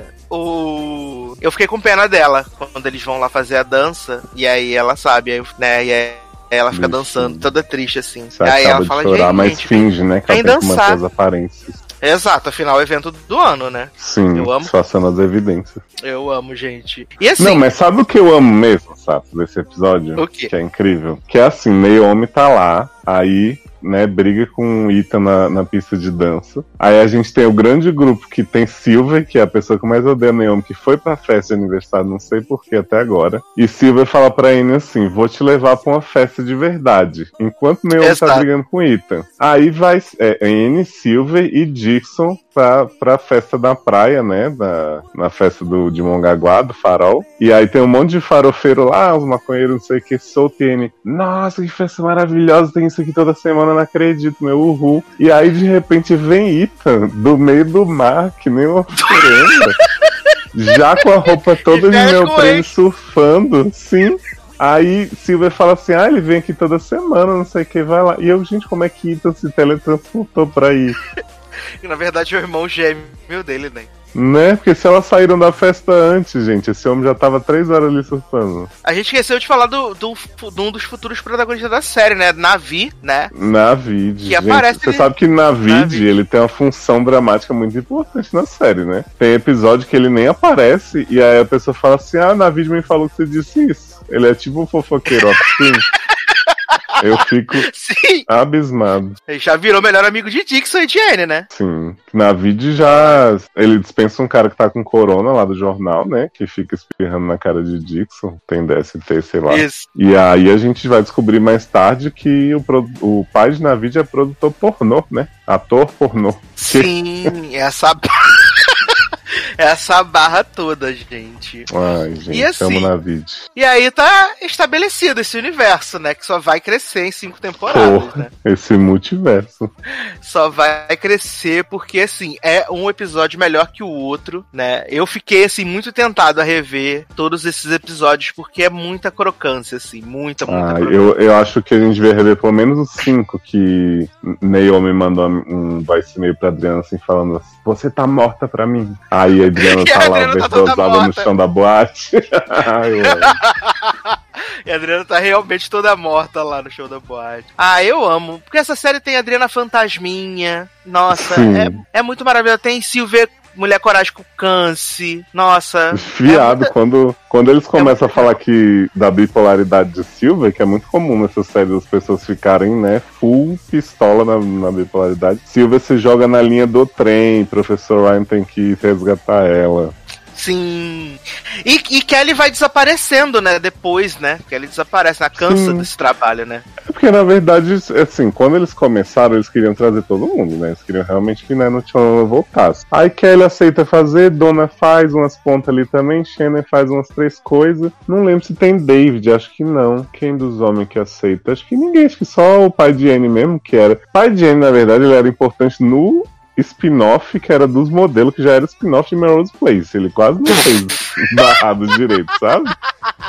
E aí o povo não, não comprou muito essa ideia, não. Eles foram focando realmente nesses personagens originais, né? Que na verdade são novos. Exato, que era o que realmente importava, né, gente? Porque você construiu toda uma galeria de personagens muito profundos, sabe? Então, acho que é isso. Pois é. Acho que Brandon faz algum. eu- algum dos nomes volta em algum momento. Será? Será que Jason Priestley também não tava fazendo nada da vida, não custava aparecer, né, gente? Não, mas ninguém tava fazendo nada da vida nessa época, né? Ah, que é isso, menino? Jenny Gar tava fazendo várias séries ruins junto com a, com a amiga dela, com Hum. Dona. Será que não é Steve É. que faz? Eu tô pensando. Acho que é Steve, porque, se eu não me engano, ele e Kelly ainda tem um- uns, uns ciricutico assim, uns negocinhos. Não, acho que não. Kelly fala que ela pegou o outro, né? Que era o, o pai de arte em Riverdale. Teve um filho com ele, alguma coisa assim. Mas ele não aparece pra, pra isso, não. Ah, o Luke Perry, né? Isso. Aliás, Luke Perry depois foi fazer Riverdale, por que não fez Not não, né? Não é, menino? Mas ele ia fazer, mas ele apareceu antes, não deu tempo. Garoto, para ser louco. Mas é verdade. Não, não, não, no, no caso o B8, não, no Ah, sim. a Não, tô volta falando por que que ele não fez ponta né, nessa versão, já que depois ele ia virar toda a CW de qualquer jeito. Ah, que ele tava com dignidade nessa época ainda, neném. Ainda não tava com. Os boletos ainda tava podendo ser pagos, isso aí, mantendo a dignidade. Mas, gente, É. fiquem, fiquem de olho aí no que ainda vem nessa série, porque além de Emmett Cooley, né, que tá participando aí, a gente tem Trevor Donovan na Season 2, maior viado surfista que você respeita, que entra como hétero, né, depois se descobre. Ted! Eu amo Ted. Pois é, grandes Ah, personagens. eu- Tem Ted- Cowboy depois, mais tarde. Gente, essa série é, assim, perfeita. Mentira, não é perfeita, mas é, é horrível, mas é ótimo. É, Inclusive, é eu acho que eu ruim, não vi é essa- ruim. Eu não vi na Notiono inteira, sabia? O quê? Eu acho que eu parei numa parte da quarta temporada que tava muito chata. Eu lembro que eu comentava com o Menino! Leandro lá dos Feriadores. E aí eu voltei pra, pra quinta e vi o final. Mas eu acho que eu não. Viado, foi isso que eu fiz. Eu parei de assistir na metade da terceira e voltei na Viu aí? Olha, temos que pegar então, Pokémon. Porque era sempre os mesmos plot, insuportável de Silver, N indo e voltando com, com Liam, um inferno Nunca. Pois Era um é. negócio insuportável. Agora, diferente Era. do que eu falei, né, de One Tree Hill, foi por isso que eu falei, na verdade, eu fiquei bastante decepcionado, porque né, No Chono é uma série muito mais nova, então eu imaginei que não tivesse essas treta de contrato que era só pra TV e não era pra streaming, pra DVD, não sei o quê, e trocaram a trilha sonora inteira dessa série. Tinha cena que tocava Viva la Vida, que essa, essa série tá tocando, tipo, banda de garagem B2, sabe? Tipo, Música fria do YouTube. nossa, eu fiquei muito puto porque, tipo assim,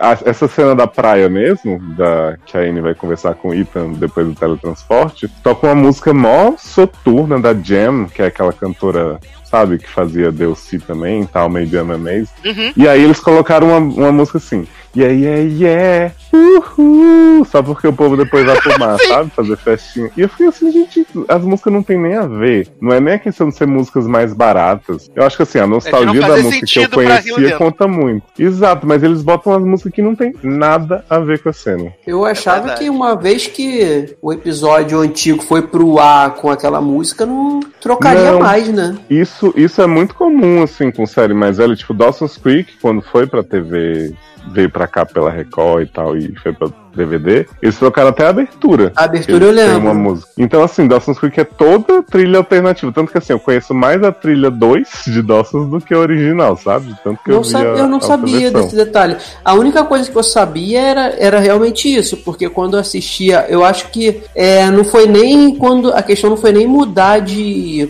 Quando passou na TV aberta e tal. Acho que na verdade a mudança foi entre temporadas. Não sei se a primeira e a segunda era I Don't Wanna Wait, e depois passou a ser outra. Na, É, então, porque da na verdade-.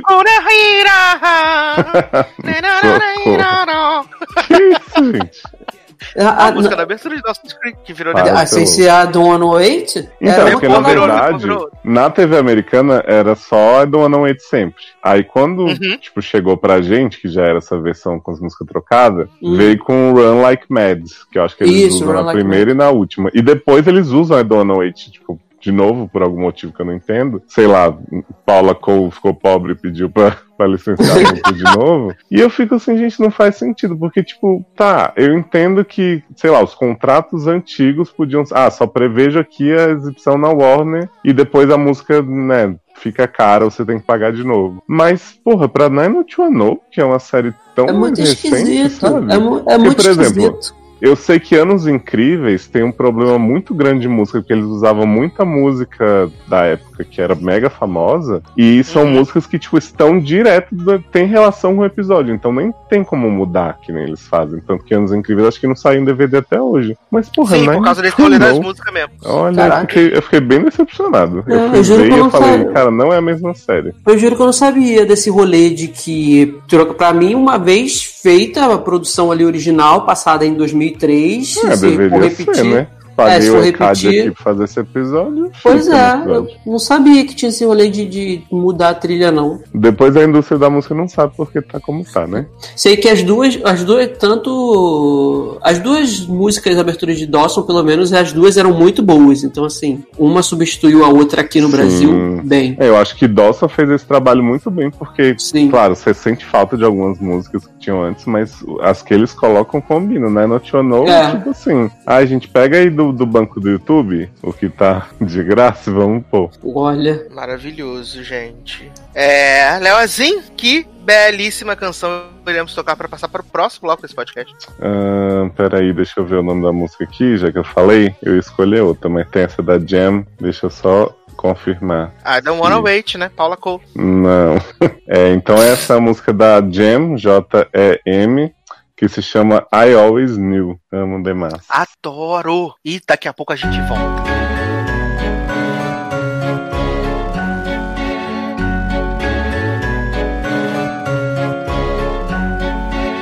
I always knew I would one day be here, but I couldn't be a puppet on a string.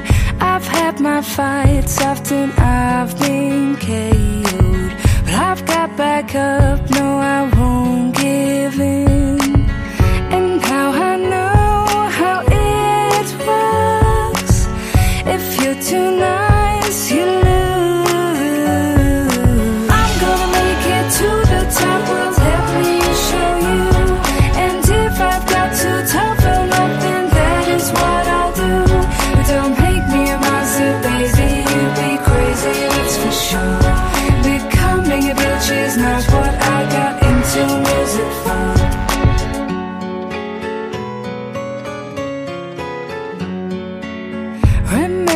back to a bench in ways Where two young boys started mocking me.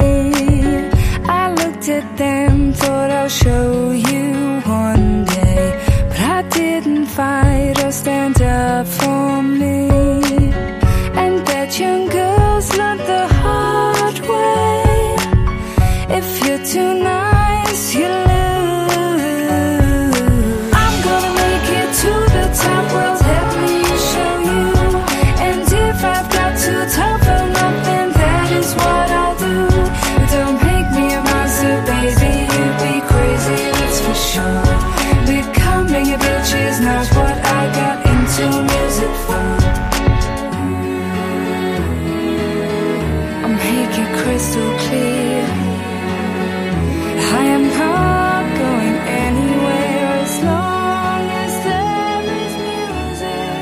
Estamos de volta com o Logado Cast.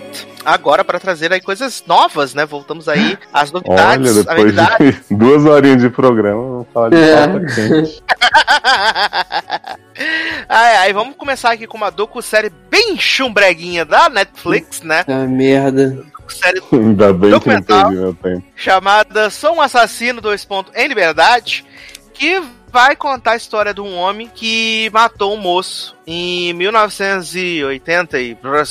90, acho que foi 90. É, e foi julgado em 91, né? Ele, ele, É. ele, ele matou um cara dentro de um Subway, roubou 400 dólares, ele foi sentenciado à pena de morte. Em 91 teve um novo julgamento, porque mudaram as regras de, de, de júri no Texas, e aí ele acabou é, é, pegando perpétua. E aí, depois de 30 anos preso, ele pôde ter direito a pedir uma condicional. E aí, os três episódios vai mostrar, tipo, ele ainda na prisão, e aí depois que ele sai pra condicional, que ele vai viver com uma velhinha de 72 anos que ele conheceu na, na prisão, né? Que ele chama de mãe, manda beijo na boca da velha, vai saber o que, rola Não mais. entendi nada. Né, entre essa velha, chama ela de mãe, não sei o quê. E assim, a história é ruim, né? A história é muito ruim. Não é interessante a forma com que é contado. São três episódios de 30 minutos por aí, mas é tudo tão chato que você não tem interesse. E assim, eu quero que esse homem babaca se foda. Essa é a verdade. Uhum. Né? Porque, história- Leoz, o que, que acontece? No primeiro episódio, ele fica lá,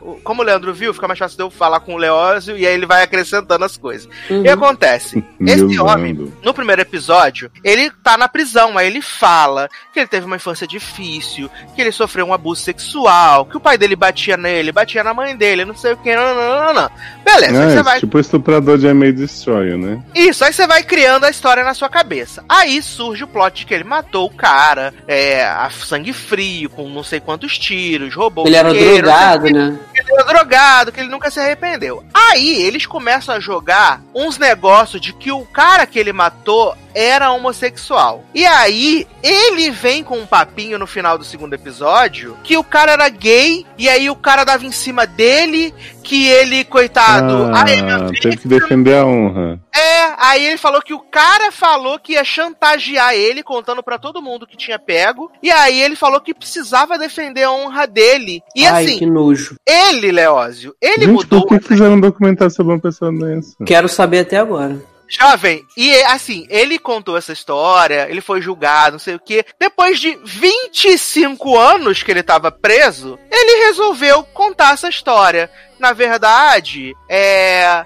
O fato dele ser gay e um dia eu dormi na casa dele, acordei com ele em cima de mim, aí me trouxe os traumas do passado. Ai, coitado, E aí- né, gente? E ele falou atacada. que ele ia me chantagear, que ele ia falar que eu era bichona, que eu era gayzona também. E aí eu tinha gente, chantagear com o quê? Em É, de você, você espalhando coisa e é isso.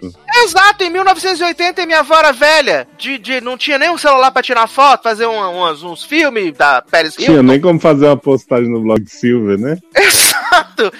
E assim, é, é muito conveniente pra ele, até os advogados, os promotores que julgaram ele na época, falam que é muito conveniente pra ele, depois que o, que o cara tá morto, o cara não pode se defender, ele Uhum. vir com esse papinho de ficar se jogando de vítima. Aí ele, o plot dele é. Estava na prisão, encontrei Jesus, agora é nós, Jesus, estamos junto. E aí ele vem com esse papinho, ai, queria minha liberdade, ai, hoje eu dou valor. Ah, palha. Assim, o episódio 1, você até quer saber o motivo e tal, como é que é, porque, pô, você sair do corredor de pena de morte, só sete pessoas nos Estados Unidos se livraram da pena da mo- de morte. ele é uma. Aí você quer saber, pô, como assim isso aconteceu? E não tem, não é reversível quando você pega uma pena de morte. Mas aí começa no episódio 2 essa historinha de jogar que o cara era gay, que aí ele tinha uma outra história para contar, e aí no 3 ele me fala assim: ah, olha só. Eu precisei matar ele porque isso era, era a minha reputação em jogo, Ah. sabe? Assim mesmo. Ele era se- famoso? não, é, não ele é, é como se, se a pessoa que é gay não tem reputação, vai manchar a reputação, sabe? Assim, é, é uma reputação ruim. Ele, ah, ele ia, ele ia manchar minha reputação e eu não, eu não poderia ter a minha imagem atrelada a esse tipo de, de atitude, esse tipo de imundice que é, sabe, ser gay, ainda mais naquela época que aqui no Texas, que era tudo diferente.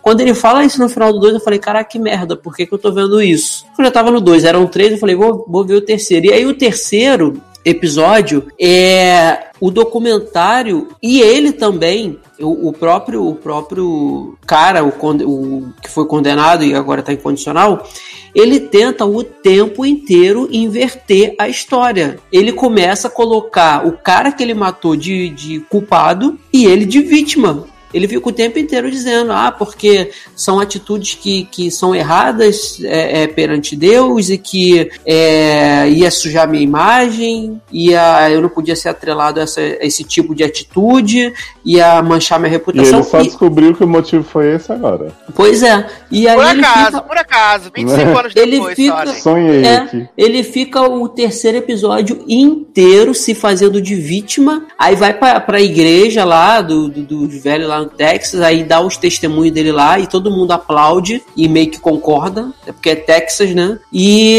e tem o, o, que eu achei mais assim, nojento, além dele falar isso, é que tem uma cena do, do neto da velhinha, que o neto da velha fala assim, depois que sabe da história dele, dessa segunda versão, né? do- do- da chantagem homossexual, como ele chama, o cara fala assim: ah, se eu tivesse no lugar dele, eu teria feito a mesma coisa. Então dá pra entender o porquê que ele fez isso. Gente, é um absurdo. Que palhaçada. É um absurdo, é um absurdo. Eu acho que foi o pior documentário que eu já vi e pior que o documentário, os diretores, os produtores, eles, eles querem te fazer com que o cara, sabe, te- você se simpatize com a história dele, como se ele realmente não fosse é, merecedor de ter ido para a pena de morte e depois ter ficado 30 anos na prisão porque ele matou um cara que era homossexual. É nojento, é nojento. Foi a pior coisa Ele que é eu um vi. bosta. Ele é um bosta. Ele é um bosta. É, eu e, e, Au. sinceramente, esse homem pra mim tinha que continuar era preso, sabe? Continuar preso, apodrecer na prisão, não, não ver a, não ter liberdade, não poder socializar, não poder fazer mais nada, principalmente depois dessa, dessa segunda historinha que ele conta. É, e passem longe disso, passem longe. São três episódios de 30 minutos, 30 e pouquinho, mas que não valem a pena. É, é desgosto ver isso daí, sabe? É bem ruim. É bem ruim. É, não é interessante, o personagem é péssimo e a forma que eles contam também é muito chata demais. Não, cara, eu, eu, eu fico pensando, cara, é original Netflix? Eu não me lembro. Não, é do. Tem uma série na Netflix que é Sou um Criminoso, e aí é de um canalzinho super minúsculo que eles compraram. Ah, é, é, eu fico, fico imaginando que em pleno ano de 2020, cara, com tudo que a gente passou aí da, do, é, é, da- das, dos movimentos nas redes sociais que teve, teve Black Lives Matter, teve tantos outros contra preconceito, contra racismo. Caraca, botar no seu catálogo uma parada que dessa que não vai só vai influenciar as pessoas pra coisas ruins, sabe? Aquelas pessoas que já são loucas da cabeça, que tem esse tipo de pensamento, só vai influenciar esse tipo de pessoa, não vai agregar nada pra ninguém, sabe? Eu fiquei de cara com, com isso no catálogo, sem brincadeira. Mas Passem eu acho que, assim, ele pode. Assim, pra mim, ele poderia ser um personagem bosta, mas eu acho que a forma com que a história é contada é bosta. é pior Ontem eu ainda, tava né? Ontem eu tava vendo na televisão, no, no Discovery, na investigação Discovery, né? Tava passando um documentário em duas partes da Gypsy Rose. Pô, o documentário da Gypsy Rose em duas partes pisa nesse documentário muito maravilhoso, assim. Ainda mostrou Gypsy como tá hoje em dia, E cristal. Peace in the Act, né? Aquele final maravilhoso. ai, ai. Mas, encerrando aqui essa realidade, né, policialesca, vamos falar da re... Vamos falar agora da realidade o que? Milionária, que esbanja dinheiro, que é assim uma coisa surreal, que é mansão de praia ou Million Dollar Beach House, né? O novo reality de corretagem da Netflix, né? Seis episódios de 30 minutos, um elenco escolhido a dedo e assim, Porra, competente, né, no que faz. Sim, e casas que fazem você chorar, assim, sabe? Que faz você pensar assim, por que, que tem tanta gente rica no mundo, né? Porque é, essa, essa série se passa, esse reality se passa nos Hamptons, né? Que é uma parte ali de Nova York, que a gente já viu falar em várias séries, e Venge, inclusive, era, se passava nos Hamptons, né? Que é uma área super nobre, que as pessoas costumam passar férias de verão, né? Coisas para feriados mesmo ali. Então, e essa série é focada numa empresa de corretagem que tem ali, né? E onde eles são focados em vender esses imóveis que são super luxuosos, super caros. E a gente tem esses corretores que, e em sua maioria, é, são corretores novos, né? Porque todos eles estão acabando de chegar ali, ou vieram transferidos de, de outros lugares e tal. E a gente tem como protagonistas o ex-gordo, né? Que é Joey Fatone, né? Joey Fatone, que eu confundi muito com o Lance Bass. Nossa, eu comentando a série inteira que tinha um homem parecido o Lance Bass, que era o que trabalha, que ganha dinheiro, que não aparece, e Sasha dizendo que o outro era Lance Bass. Exato. A gente tem o ex-gordo, né? O Michael, que parece ser a pessoa que estaria há mais tempo, junto com o Jim Jimmy, que é o, o Lance Bass. E aí a gente tem os novatos, JB, Peg e Noel, ou Noel, né? Que é irmão de Joel, mas que também pode ser Joel. Depende do acento. Eu amo esse debate. E assim, é, uma, é um mundo surreal, assim. Surreal, surreal, surreal. Eu assisti os seis episódios porque eu me odeio, né? Eu me odeio, então eu assisti os seis episódios. E assim, eu não me arrependi nem um segundo. Porque é um reality show de futilidade fraco. Pessoas de, sem menor caráter. E assim, a, a mansão, a mansão, assim, tem uma mansão no penúltimo episódio que a mansão custa 40 milhões de dólares, 40 milhões de dólares. E a, a, a, comissão para quem vender vai ser tipo 1.2 milhão. Sabe, na casa tem uma tem uma pista dupla de boliche, dois cinemas, bagulho para jogar golfe, tênis, piscina dentro da casa, piscina fora da casa, piscina na minha cabeça, elevador. Eu, assim, desesperado, assim, com as casas, assim, é um negócio maravilhoso. Mas, assim, o principal dessa, dessa, dessa série das, das corretagens é que esses meninos da corretagem, fazem tudo na vida, menos corretagem, menos vender, menos vender. É, né, o que eu amo, que eu falei assim, né? Tipo, primeiro pedir desculpa pra Darlan, que tá três anos tentando vender Selling Sunset, e aí quando tem com os homens a gente vai ver, né? Enfim, a hipocrisia. Mas, tipo, primeira coisa que eu perguntei pro Sácia, vem cá, por que, que esse povo não se concentra em vender as casas de quem tá querendo vender? Porque o plot de Noel Noel, Noel, Noelle, na temporada, é que ele chega do nada com uma mulher que não quer vender a casa dela, uma casa que ok, Exato. uma casa grande, não sei o que, tá, mas não tem nada demais. A mulher fala, ah, não, minha casa, não sei o que, demorei muito pra me sentir em casa, e fala assim, e se eu vender por 35 milhões? E aí começa todo um arco de redenção ou não, né, de Noel, Noel, Noelle, com Peg, que é a mulher que, pelo que eu entendi, ela só leva cliente para ver as casas dos outros, né, ela não vende nada em si. Ela fica, tipo assim, fazendo cara de paisagem enquanto o cliente humilha os corretores. E aí Peg fica dizendo, gente, a maior burrice que você pode fazer é inventar um número da sua cabeça do preço, porque ninguém vai querer pagar esse valor. E aí Noel fica a temporada inteira tentando vender essa casa por 35 milhões da mulher que não quer vender a casa. Não, e aí sabe qual é o plot twist, Leoz? Que depois, lá no quinto episódio, Noel começa a fazer umas parcerias com o Jimmy, né? Que é a única pessoa que trabalha nessa temporada. Inclusive, ele hum. pouco aparece nos barracos, porque ele tá realmente trabalhando, né? Ele conseguiu vender cinco casas nessa, nessa, nesse plot aí, enquanto ninguém tava vendendo nada, ele vendeu cinco casas. E aí ele começa a fazer a parceria e a gente descobre que a dona lá que não queria vender a casa, ela realmente não queria vender a casa e mandou o Noel plantar batatas. Ah, né? achei que você ia dizer que o plot twist era que ele vendia por esse valor. Menino, ninguém vendeu casa nenhuma nessa temporada. Menino, eu amo que, tipo assim, o cliente de PEG chega já começa a zoar que Noel tá de óculos escuros, né? Vindo na casa, não sei o quê. E aí fica mó climão na corretora, né? Que falou assim, ai, nossa, PEG e Noel estão brigando e Noel tá manchando o nome da equipe. E aí vai uma outra visita com o JB, né? Que é esse novato, chegou nos Hampton agora, e pega levando esse mesmo cliente. E aí o cliente fica descascando a propriedade direto, ah, não sei o que, que você fala que é histórico, mas falta isso, falta aquilo. E JB fica só assim, você tem toda a razão. É isso mesmo. E aí pega e fala, olha como o JB é seguro, olha a diferença dele pra noite, não sei o que. Aí JB leva eles por último num terracinho lento, assim, que tem duas cadeiras e uma vista pra piscina que o homem já tinha visto. E aí me fala, nossa, você me surpreendeu demais deixando esse lugar por último, não sei que, caramba, você é muito bom corretor, cara, que que é isso, hein? Vou comprar agora. Aí você fica assim... Ah. E tipo, e, assim, esses corretores. Pode falar, amigo. Não, você. Que é, é tipo, no no penúltimo episódio tem essa casa que eu te falei de 40 milhões. Aí quem vai fazer a, a, a visitação é o, o Jimmy e o JB. E assim, eles conseguem vender a casa de primeira. Tem uma dona lá com a cara toda botocada, né? Que ela fala: Ai, meus netos vão adorar isso, não sei o quê. E eles vendem uma casa de 40 milhões de dólares, viado. Olha aí. Esse, esses dois estão querendo se comer a temporada inteira, né? Uma broderagem, ah, bromance, que bom falar com você, não sei o quê. Mesmo não estando esperando um filho, né? Tá muito preocupado que ele vai ter que dar um presente de parto pra mulher dele, pra ela ficar segurando da luz. E os dois ficam salivando assim um pelo outro. Ai, a melhor coisa de estar aqui de volta nos Hamptons é estar aqui com meu brother, não sei o que. A gente se ama muito. Aí você fica assim, Jovem, e nasce a criança, a criança é horrorosa.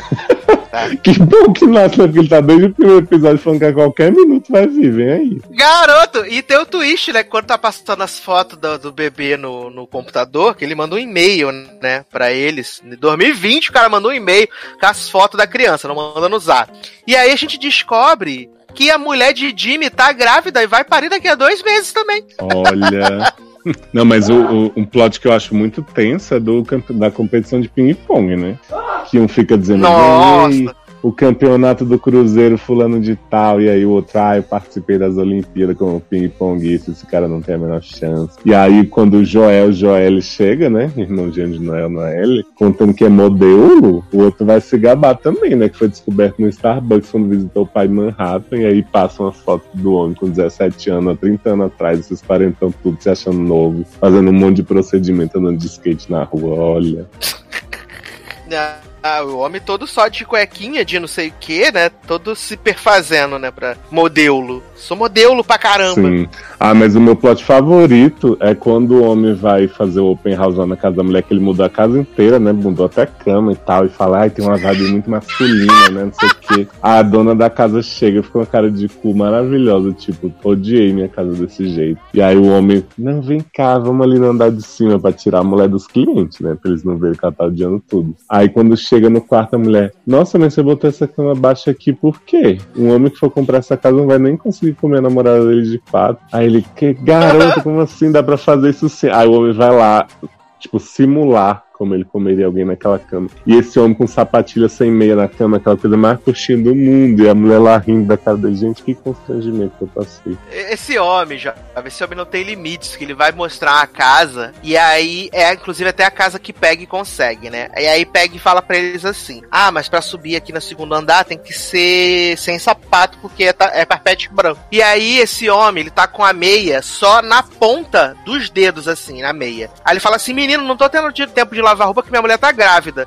E aí esse homem tá com uma meia rosa e uma meia azul. E aí ele fica andando pela casa com a meia colorida assim enquanto mostra a casa Mas pra outra que... pessoa. Achei profissional. Por que ele não tirou a meia, gente? Porque não pode tirar a meia, né, né? Tem que de meia. Olha, tem sim.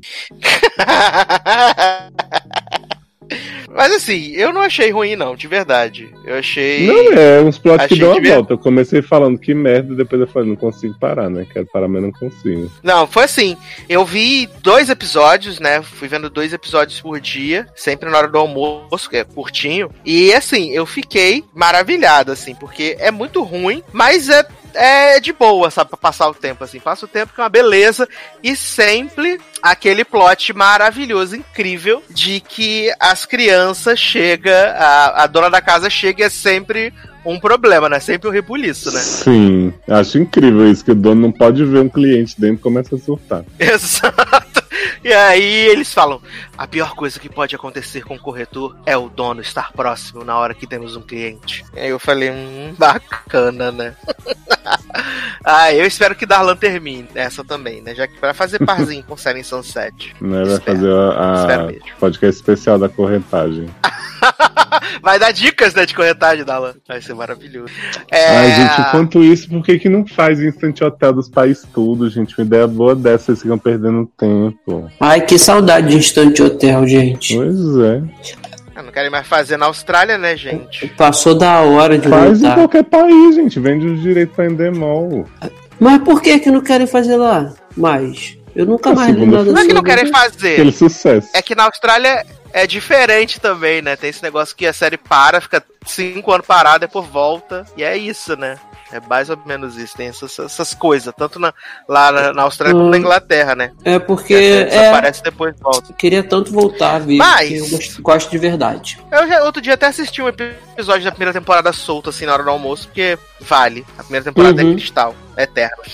Mas vamos sair aqui da corretagem, seguir a Netflix, mas fazer o quê? Procurar novos empregos de forma interativa, né? Porque tivemos aí a estreia, né, de O Poderoso Chefinho, Segura esse bebê, pega esse bebê, alguma coisa assim, né? E estreou aí esse novo especial interativo da Netflix de apenas 24 minutos, aonde você tem uma grande missão, né? Enquanto o filmezinho tá rolando. De É, 24 descobrir- é o número que aparece ali, mas eu passei bem uns 40.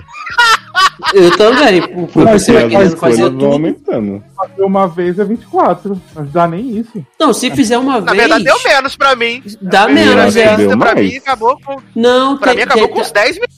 Se dependendo da escolha, acaba com bem menos. Ah, vocês Mas não souberam jogar, então. Mas. Ah, meu a. primeiro, minha- ó, minha- meu primeiro encerramento foi, tipo, logo ali na, no Pega Bebê, que eu ganhei a luta. Do, com o, o, o- escolhi o bandido novo, né? Que tinha acabado de chegar na prisão. Eu ganhei a luta e, tipo, acabou ali pra mim a história. Foi minha primeira, minha primeira Que profissão. isso, eu, Gente, os pais pegaram o bebê, ele foi, aconteceu um monte de coisa, aí teve a história dos bandidos invadindo a casa, foi mau negócio. Depois É. do Pega Bebê tem bastante coisa, mas eu acho que dependendo da escolha, acaba ali mesmo. É. Por O isso que ele fez primeiro 10 minutos. Foi a menininha que eu escolhi falando gatês. O meu Aí primeiro acabou- também foi esse. Não, mas eu só escolhi gatês, tipo, muito depois de, de ter é, é, feito várias, algumas vezes já. É, Gente, tipo, eles estão lá na fábrica. o meu foi Você de foi primeiro precoce, gatês. É, o meu, É, o meu, o porque, meu primeiro ó, final foi o gatês. Ó, porque eu fiz de que forma? É, ele chega lá na prisão, o cara, né? E aí você tem que escolher qual dos três planos você vai fazer. Aí eu escolhi o plano do cara que era dono da fábrica de brinquedo. Aí ele vai lá, aí tá tendo a corridinha do, do Pega Bebê. Ali no Pega Bebê, tipo, eu, eu coloquei de, tipo, distrair os pais e entrar no buraco. Quando eu entrava Eu no também. buraco, já, já aparecia o cara. E ali, tipo, com dois golpes eu venci o cara. E aí acabou. Aí voltou. Aí teve o plot ah, de- não, você fez um caminho muito rápido. É. Aí depois eu, eu, tipo, só vou, não voltei até o começo. Eu voltei, tipo, pra minha última decisão. Aí fui mudando os golpes que eu dava no, no cara, até que eu fui parar na, tipo, ah, tentar fugir do papai, fugir da mamãe, a mamãe é mais esperta, o papai é mais rápido, não sei o quê. Aí fui pra casa, e aí na casa tinha o rolê de, tipo, ah, fazer um ro- jantar romântico pros pais, ou, Gente, tipo, não ou passei por isso uma- não. Jantar romântico pros pais ou fazer a revanche do Pega Bebê. Aí primeiro eu fiz o jantar romântico e aí eu foi o final da história, que foi tipo, eu virei da produção de bebê. Aí eu Ah, voltei esse trechinho, escolhi o, o, o Pega Bebê, e aí no Pega Bebê eles desaparecem, que aí eu vou parar na, na fábrica, aonde tem os planos, não sei o que, os bebês estão presos. Eu Olha, então Baby tem Corp. muito mais opções ainda do que Tem muito mais, é. Porque assim, eu acredito que o, caminho o caminho natural da história é no do, do pega bebê você ir pra fábrica, que aí tem o sequestro, tem toda a máfia lá do, do- das criancinhas sendo utilizadas pra lamber pelo de gato, papá. Eu acho que é nada- esse que você falou aí, que volta pra casa, aí te dá a opção de Eu amo esse revanche. plot, Leandro, do suéter de gato ficar mais macio com a lambida das crianças. Sim. E esse, essa- É esse caminho que, que o Eduardo falou agora nem passou pela minha cabeça. Nem, eu nem cheguei a fazer. É. Nem sabia que tinha retornar para casa para ter jantar romântico. Não, o meu foi tipo a luta e eu tava ganhando, tava no último golpe, aí ele deu um plot twist, virou e ganhou a luta de mim. Aí foi o final e foi pra fábrica e acabou. Aí não teve mais nada. O meu foi muito rapidinho. Mas assim, vocês criticaram bastante, né? Meu chefinho. Então eu preciso falar que dá uma Vocês, Leandro Chaves, pras né? Isa, Leandro e Zanon. Porque Não, assim, eu eu e Darlan. Que eu achei Hum. chatinho, mas assim, eu não sou o público do negócio, é bem, bem infantil. Sim. E também eu não Assim, deixa, assisti só o filme, achei bonitinho e tal. Mas eu acho que pra quem é, pro público que é, eu acho que é legalzinho de jogar, mas pra mim não. Vou mandar o fazer o do Capitão Cueca, então, agora. Não, deixa, deixa eu até, deixa eu até falar também antes de Leoz falar que como ele gostou mais. é, Ah, agora todo mundo achou Não. legal. Não, é assim, é, eu achei bem ruim. Eu, eu adoro o filme do Poderoso Chefinho, tô doido pro 2 sair. Eu gosto bastante. Mas a série animada, pra mim, não ornou. E esse episódio, eu também achei a história. Eu achei a história bem qualquer coisa, bem. Bem ruinzinha. Mas a parte da interação, claro, é sempre válido, porque é legal. Você vê N, sabe, maneiras de você chegar naquele lugar. Eu, tanto que no final eu, eu escolhi todas possíveis para ver todas as profissões possíveis que tinha. E ainda assim eu não, não cheguei a fazer essa parte que o Eduardo falou. Isso é legal. Para criança também acredito que isso vai ser bem, bem interessante você ver o caminho que a criança vai tomar. Mas assim, eu achei bem fraquinho assim, para como, porque também eu não sou público alvo, entendeu? Uhum. Por isso. É, Eu e Darlan somos chefinhos, né? Porque a gente viu a série. Eu não vi a série inteira, mas eu lembro que a gente comentou a primeira e segunda temporada bastante. E, tipo, eu acho que ela realmente é bem mais infantil que o filme. Olha que o filme já é bastante, né? Mas eu, eu, eu acho, eu sempre falo com o Darlan meio na zoeira, mas na real é verdade, que eles pegam assuntos muito sérios de mundo corporativo, assim, sabe? Tipo, é, quando as pessoas estão velhas demais pra fazer um certo trabalho, sabe? Uns negócios meio tensos, assim. Eles colocam humor e a coisinha ali, mas eles tratam muito bem. E esse, essa historinha aí, porque eles criam a simulação da Baby Corp, né? Nesse, É.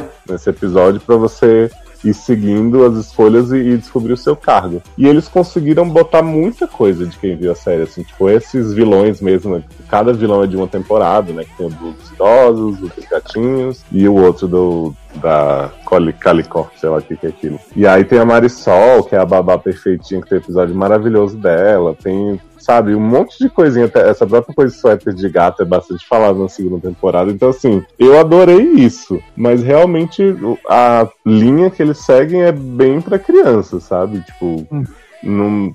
Aqui- Tem uma parte, não sei se vocês chegaram, que tem uns joguinhos que você faz pra ver onde tá tal coisa. Que Eu tá fiz onde essa tá a versão. maioria. O primeiro é o do copo. O primeiro é o do copo, né? Errei. Aí eu errei, eu acertei. errei Depende do que você escolhe, né? Pra mim, o segundo foi do copo. O primeiro eu errei. Ah, é? E aí É, depois eu O primeiro foi do copo. copo pra mim. Pra mim, o primeiro- Aí eu fiz o pra do mim, piano. É. É, pra mim o primeiro foi do copo, eu errei lindamente, aí fiz o do piano e acertei, aí segui o jogo. Não fiz nenhum desses esse de dois. piano. Eu fiz só o do gato, que um, dois estavam contando mentira, um tava Isso, eu fui escolher o cachorro na zoeira e me ferrei. Nem apareceu pra mim esse. Pra mim, eu Eu não amo escolhi. o Quem fala qual gato tá certo, e o cachorro fala, ó, eu não sou um gato. Ele fala, olha, não tinha nem que tá aqui, linda. Aí, Mas assim, tá eu louca, achei, que, né? achei que eles aproveitaram bem essa coisa da interatividade fazendo joguinhos pra criança também. Tem umas horas que você só escolhe umas cores, assim, sabe? É bem simplinho, eu achei muito fofo. Gente, o do copo é muito difícil O acompanhar copo é muito difícil. o, o copo Sim. certo. Minha, Mas minha vista acertei. não acompanhou. Agora, não, assim, eu acho que pra quem acompanha, como você falou, é, é um episódio interativo da série, então, pelo, pelo, pelo que você falou, tem tudo que tá ali já passou em algum momento nas temporadas, né? É, as histórias do- dos planos dos vilões, tá? Aquela coisa deles se encontrarem na cadeia, são realmente, tipo, o chefinho que levou eles pra lá e tal. Aí o. Quando o time fala umas coisas dos pais, tem umas referenciazinhas a coisas que eles falaram antes. Aí tem o negócio do chefinho tirando as roupas, a Ah. roupa aos poucos no, no labirinto, né? Que ele fala tchau, terno italiano, tchau, cueca, não sei o quê. E, tipo, sempre tem uma parte da série em que ele é obrigado a tirar as roupas, ele fica puto. Hum, então, assim, pra os quem. é, acaba sendo muito mais interessante também pra quem já tem, vem da série, assim, que, que Sim, consegue que pegar sim. essas nuances todas, né? Exato. Mas, assim, você tá com um tempinho? Dar aquela jogada? Esse é o jogo pra vocês. Fácil revelou pra gente que dá pra fazer em 10 minutos. Dá, dá pra fazer muitas outras coisas, né? Tanto que eu fiz, tipo, basicamente diferente de vocês o jogo todo, né? Então dá pra ter várias percepções, até porque são 16 opções, né? De... Ah, vamos falar nessas profissões, né? Que acho que eu, Leandro e Zan não tivemos a mesma primeira, que é a líder do sindicato. Né? Isso. Somos, somos o- os Lulas, né? Sim. E na segunda minha eu fui recrutador de RH, fizeram uma festa pra mim, mó negócio, aí eu parei de jogar depois. Que já... Porque É. até chegar no recrutador de RH foi mó tempão também, por isso que eu estranhei vocês fazerem mais rápido. Não, a minha, a minha primeira foi o, o- essa do líder de sindica- sindicato, né? A minha segunda eu não lembro se foi do RH ou se foi segurança, porque eu fui fazendo na ordem, eu fui voltando e fazendo na ordem das opções.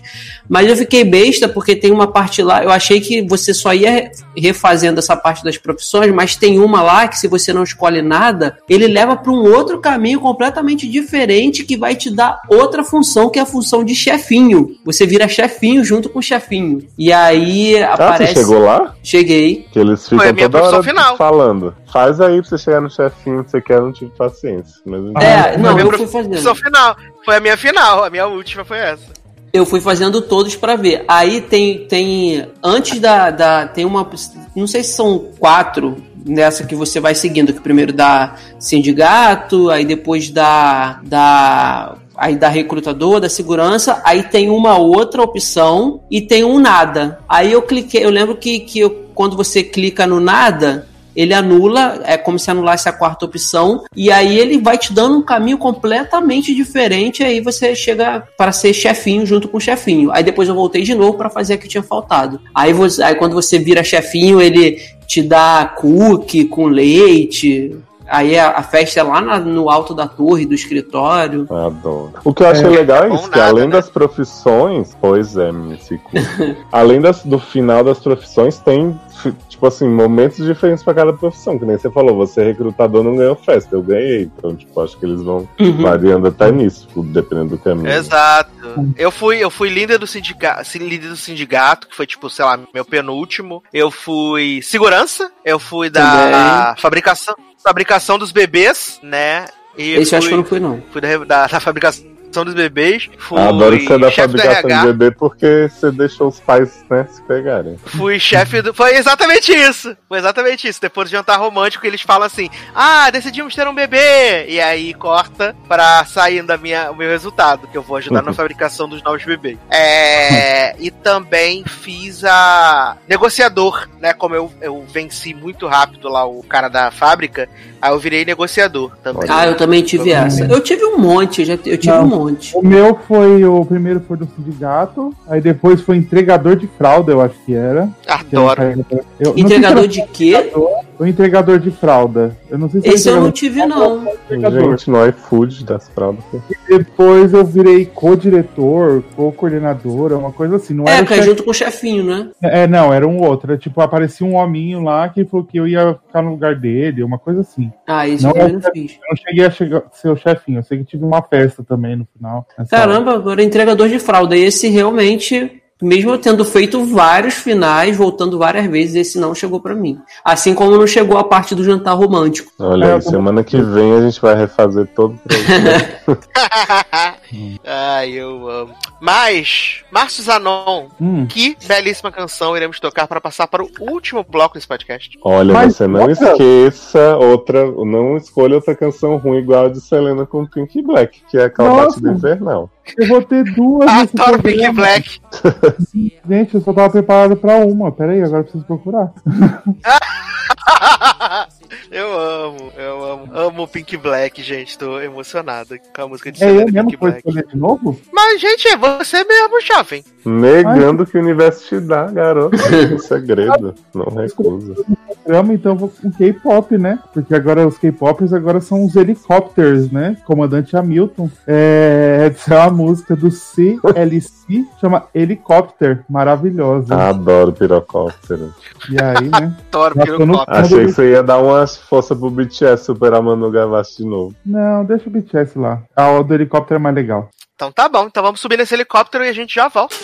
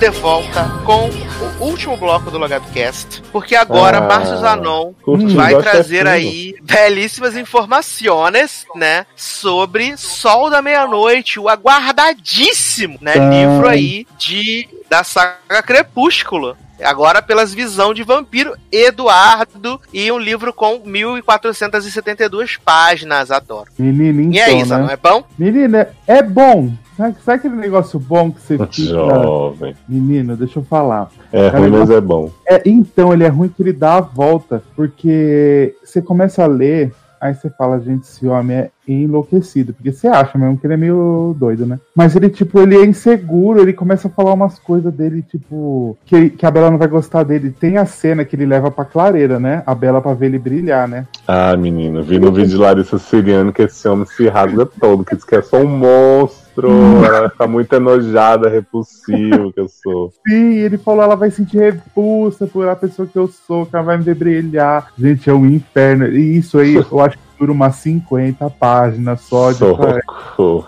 Porque ele volta, assim, o começo do livro ele é muito ruim. Por que que eu acho? Porque a Stephanie Meyer melhorou na escrita dela desde Crepúsculo, né? Porque Crepúsculo é o primeiro livro dela, esse é tipo o oitavo, nono, sei lá. Então ela deu uma melhorada. E tinha uns capítulos antes já, né, de Sol da Meia-Noite que vazou. Eu acho que ela É, já... porque eu lembro que já tinha saído uma boa parte antes, né? Que ela ficou putaça, não queria mais lançar. É, então, acho que aí usou mesmo, né? E aí, tipo, tem. Aí ela fala, ele fala assim, ah, aqueles olhos castanhos. Aí depois no ponto a mesma frase, e, e Bela, e aqueles olhos castanhos, tipo, repetindo a mesma coisa. Você fala, garoto, você é um livro, não tem que ficar vendo a mesma coisa toda hora. E aí tem essa cena maravilhosa levando pra clareira. Mas o que eu acho genial desse livro é que assim, o Edward lê as mentes né, das pessoas. E o que, que ele faz? Ele lê a mente de todo mundo o tempo inteiro. E aí você vai vendo a visão das outras pessoas naquele mesmo ponto. Então Olha aí. Temos uma narração em terceira pessoa e em primeira pessoa, né? Vê tudo de todo mundo. Mas assim, ele não lê, tipo, pensando, ele vai traduzindo. Ah, entendi. Achei que era tipo assim, hum, estou agora querendo comer tal coisa.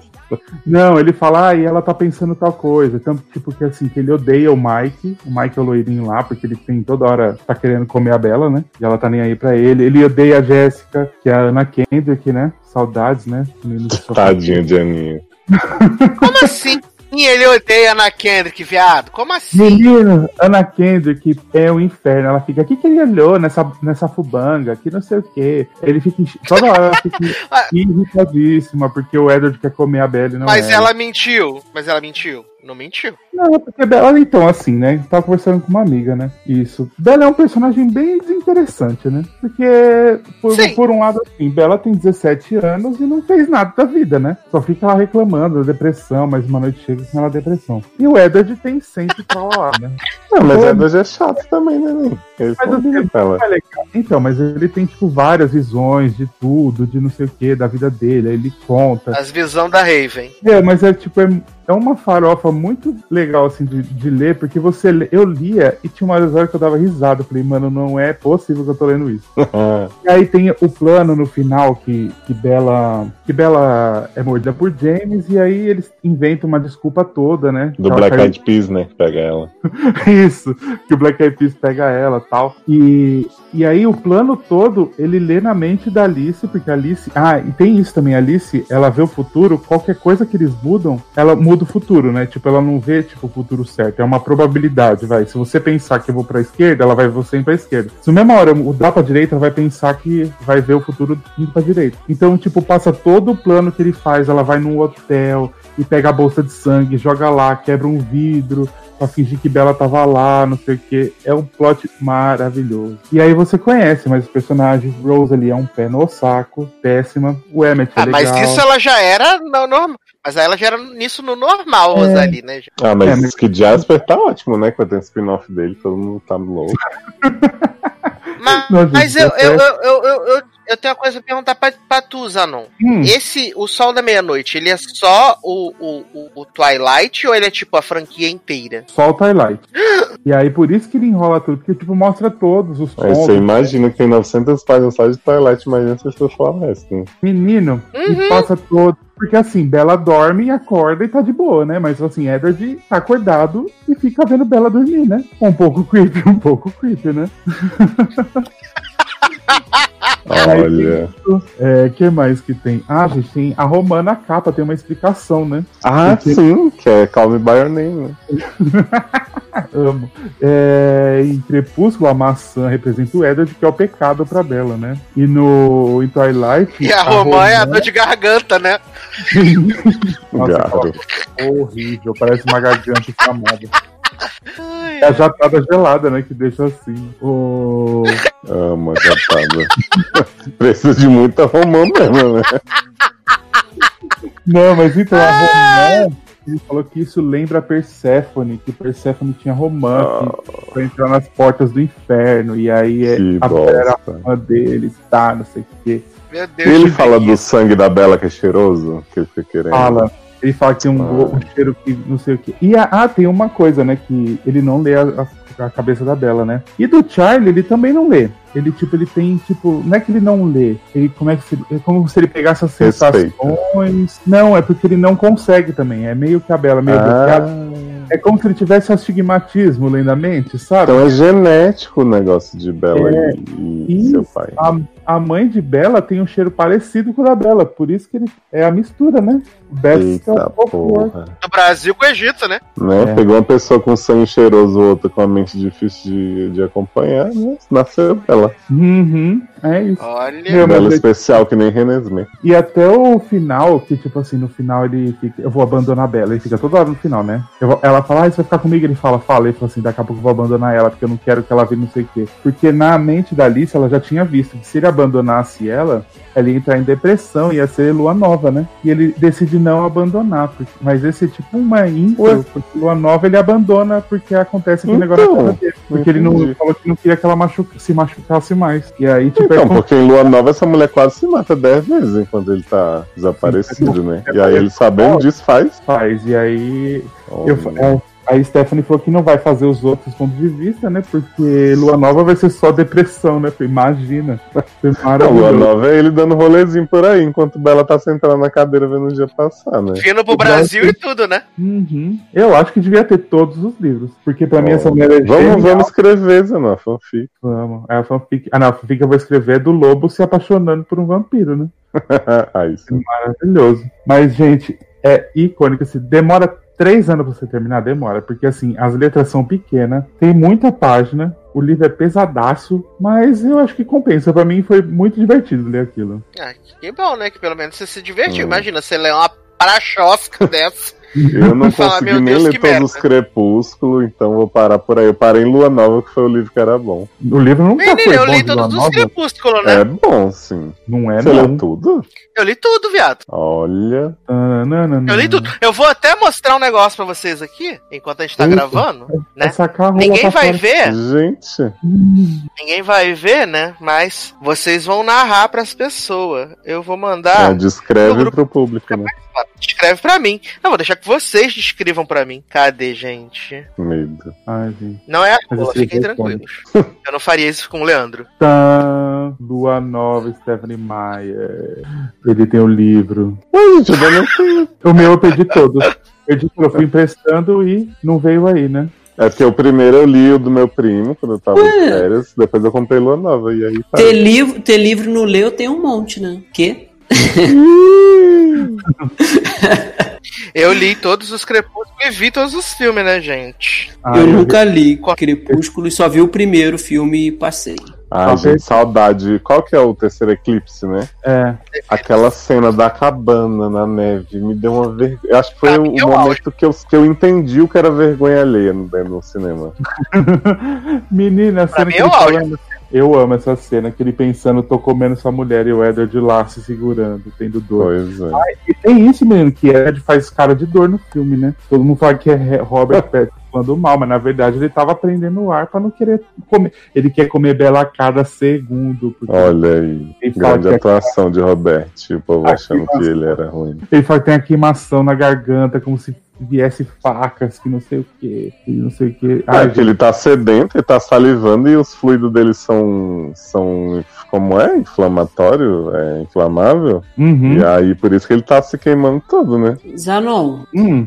Tem alguma, alguma, alguma referência por trás da capa desse livro ser uma flor? É o Não, romance. Não, o do, do Lua Nova, você tá falando? É, Ah, Eu não sei. Nem do Lua Nova, nem do, do, do Eclipse, eu não sei o porquê. menino, com certeza tem toda uma teoria já, assim como Ah, é? tem sobre como o Edward faz sexo, né, nas, nas universidades, nos BuzzFeed por aí, né, da Smile. Uma coisa que eu descobri é que Lua Nova e Eclipse não era pra existir. É, Mas, Stephanie O Stephanie ia fazer só Crepúsculo e Amanhecer. Mas aí, por pressão da editora, ela teve que fazer os dois livros de enrolação, né? Pressão da mas mídia, é- né? Mas amanhecer é muito mais enrolação que os outros dois. Não, mas eu acho que ela ia colocar todos os plots que ia desenvolver, tipo, apresentar os lobos, não sei o que, matar a história, tudo no último. Porque a parte da lua de mel de amanhecer, que tipo, no filme é bem melhor, porque, né, mostra rolezinho na, na Floresta Amazônia, e tal. É, tipo, não tem nada. E a batalha final que o filme faz divinamente também não existe, né? Tipo, ah, acabou. É só uma conversinha, né? Um,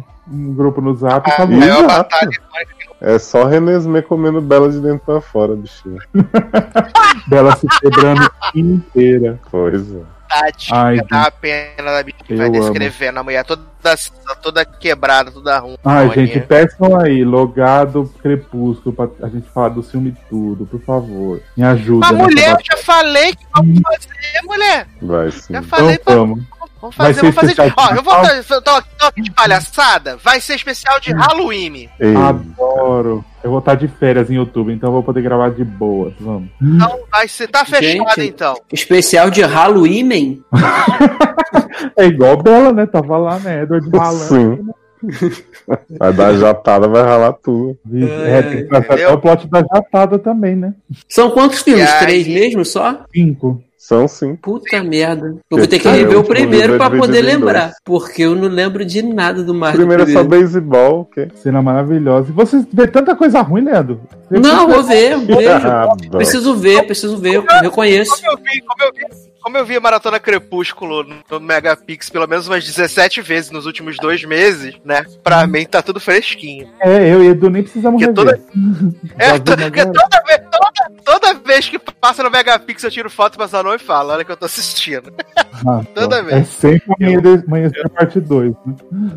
Exato, sempre amanhecer parte 2. Sempre amanhecer parte Foi ontem que tava passando, chegou, foi, eu vi na parte do. Da cabana, justamente, que Leoz gosta, de Eclipse. Maravilhoso. Eu vi, eu vi o Eclipse e o Amanhecer com a minha irmã, né? Minha irmã tava grávida. E aí eu vi o Eclipse, o Amanhecer com ela. Foi, foi E legal. ela achou que tava com renésio na barriga e ia matar ela de dentro pra fora. que horror. ai, ai. Mas tá aí, então. Se vocês quiserem mais resenhas literárias de Zanon, por favor, peçam nos comentários. Assim como o Zanon, né, criou uma fanbase muito interessada em que ele avalia as rolas, né? Eu Né? vi ali algum, algumas pessoas interessadas no, no sommelier de rolas, Zanon. Menino, verdade. E nenhum material pra trabalhar, gente. Né, Zanão? O pessoal fala que é. Vamos resolver isso agora.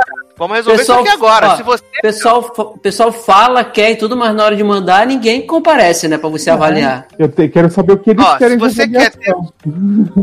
Ó, se você quer ter sua rola avaliada por Márcio Zanon, você vai entrar lá no Instagram, arroba Kunzanon, e aí você manda pra ele, aí se você não quiser se identificar, né, se tiver com vergonha, essas coisas, tranquilo, pode mandar direto pra arroba Kunzanon, e aí você já manda e aí ele vai fazer a avaliação, passar o, o, o relatório completo pra vocês, Adoro. tá bom? E vocês Dá cobrem o chapeleta, Zanon aí. Troça, não é, entendeu? Gente. E Chapeleta. cobrem Zanon aí pra ele terminar Boquete Real, né? Que é o filme aí que o primeiro filho e o príncipe da Inglaterra né, se pegam pra gente poder gravar o trajeto. Ai, pode deixar, vou terminar essa semana. Só que Faz- você me falou. Faz dois anos que eu tô indicando esse livro pra ele e pra Amanda. Ninguém nunca me deu bola de repente. eu Ah, tô lendo aqui. Mas menino, eu tava lendo o outro que você me indicou, que era maravilhoso. Li um em um É dia, verdade. Muito bem. Só seguindo minhas boas dicas de leitura.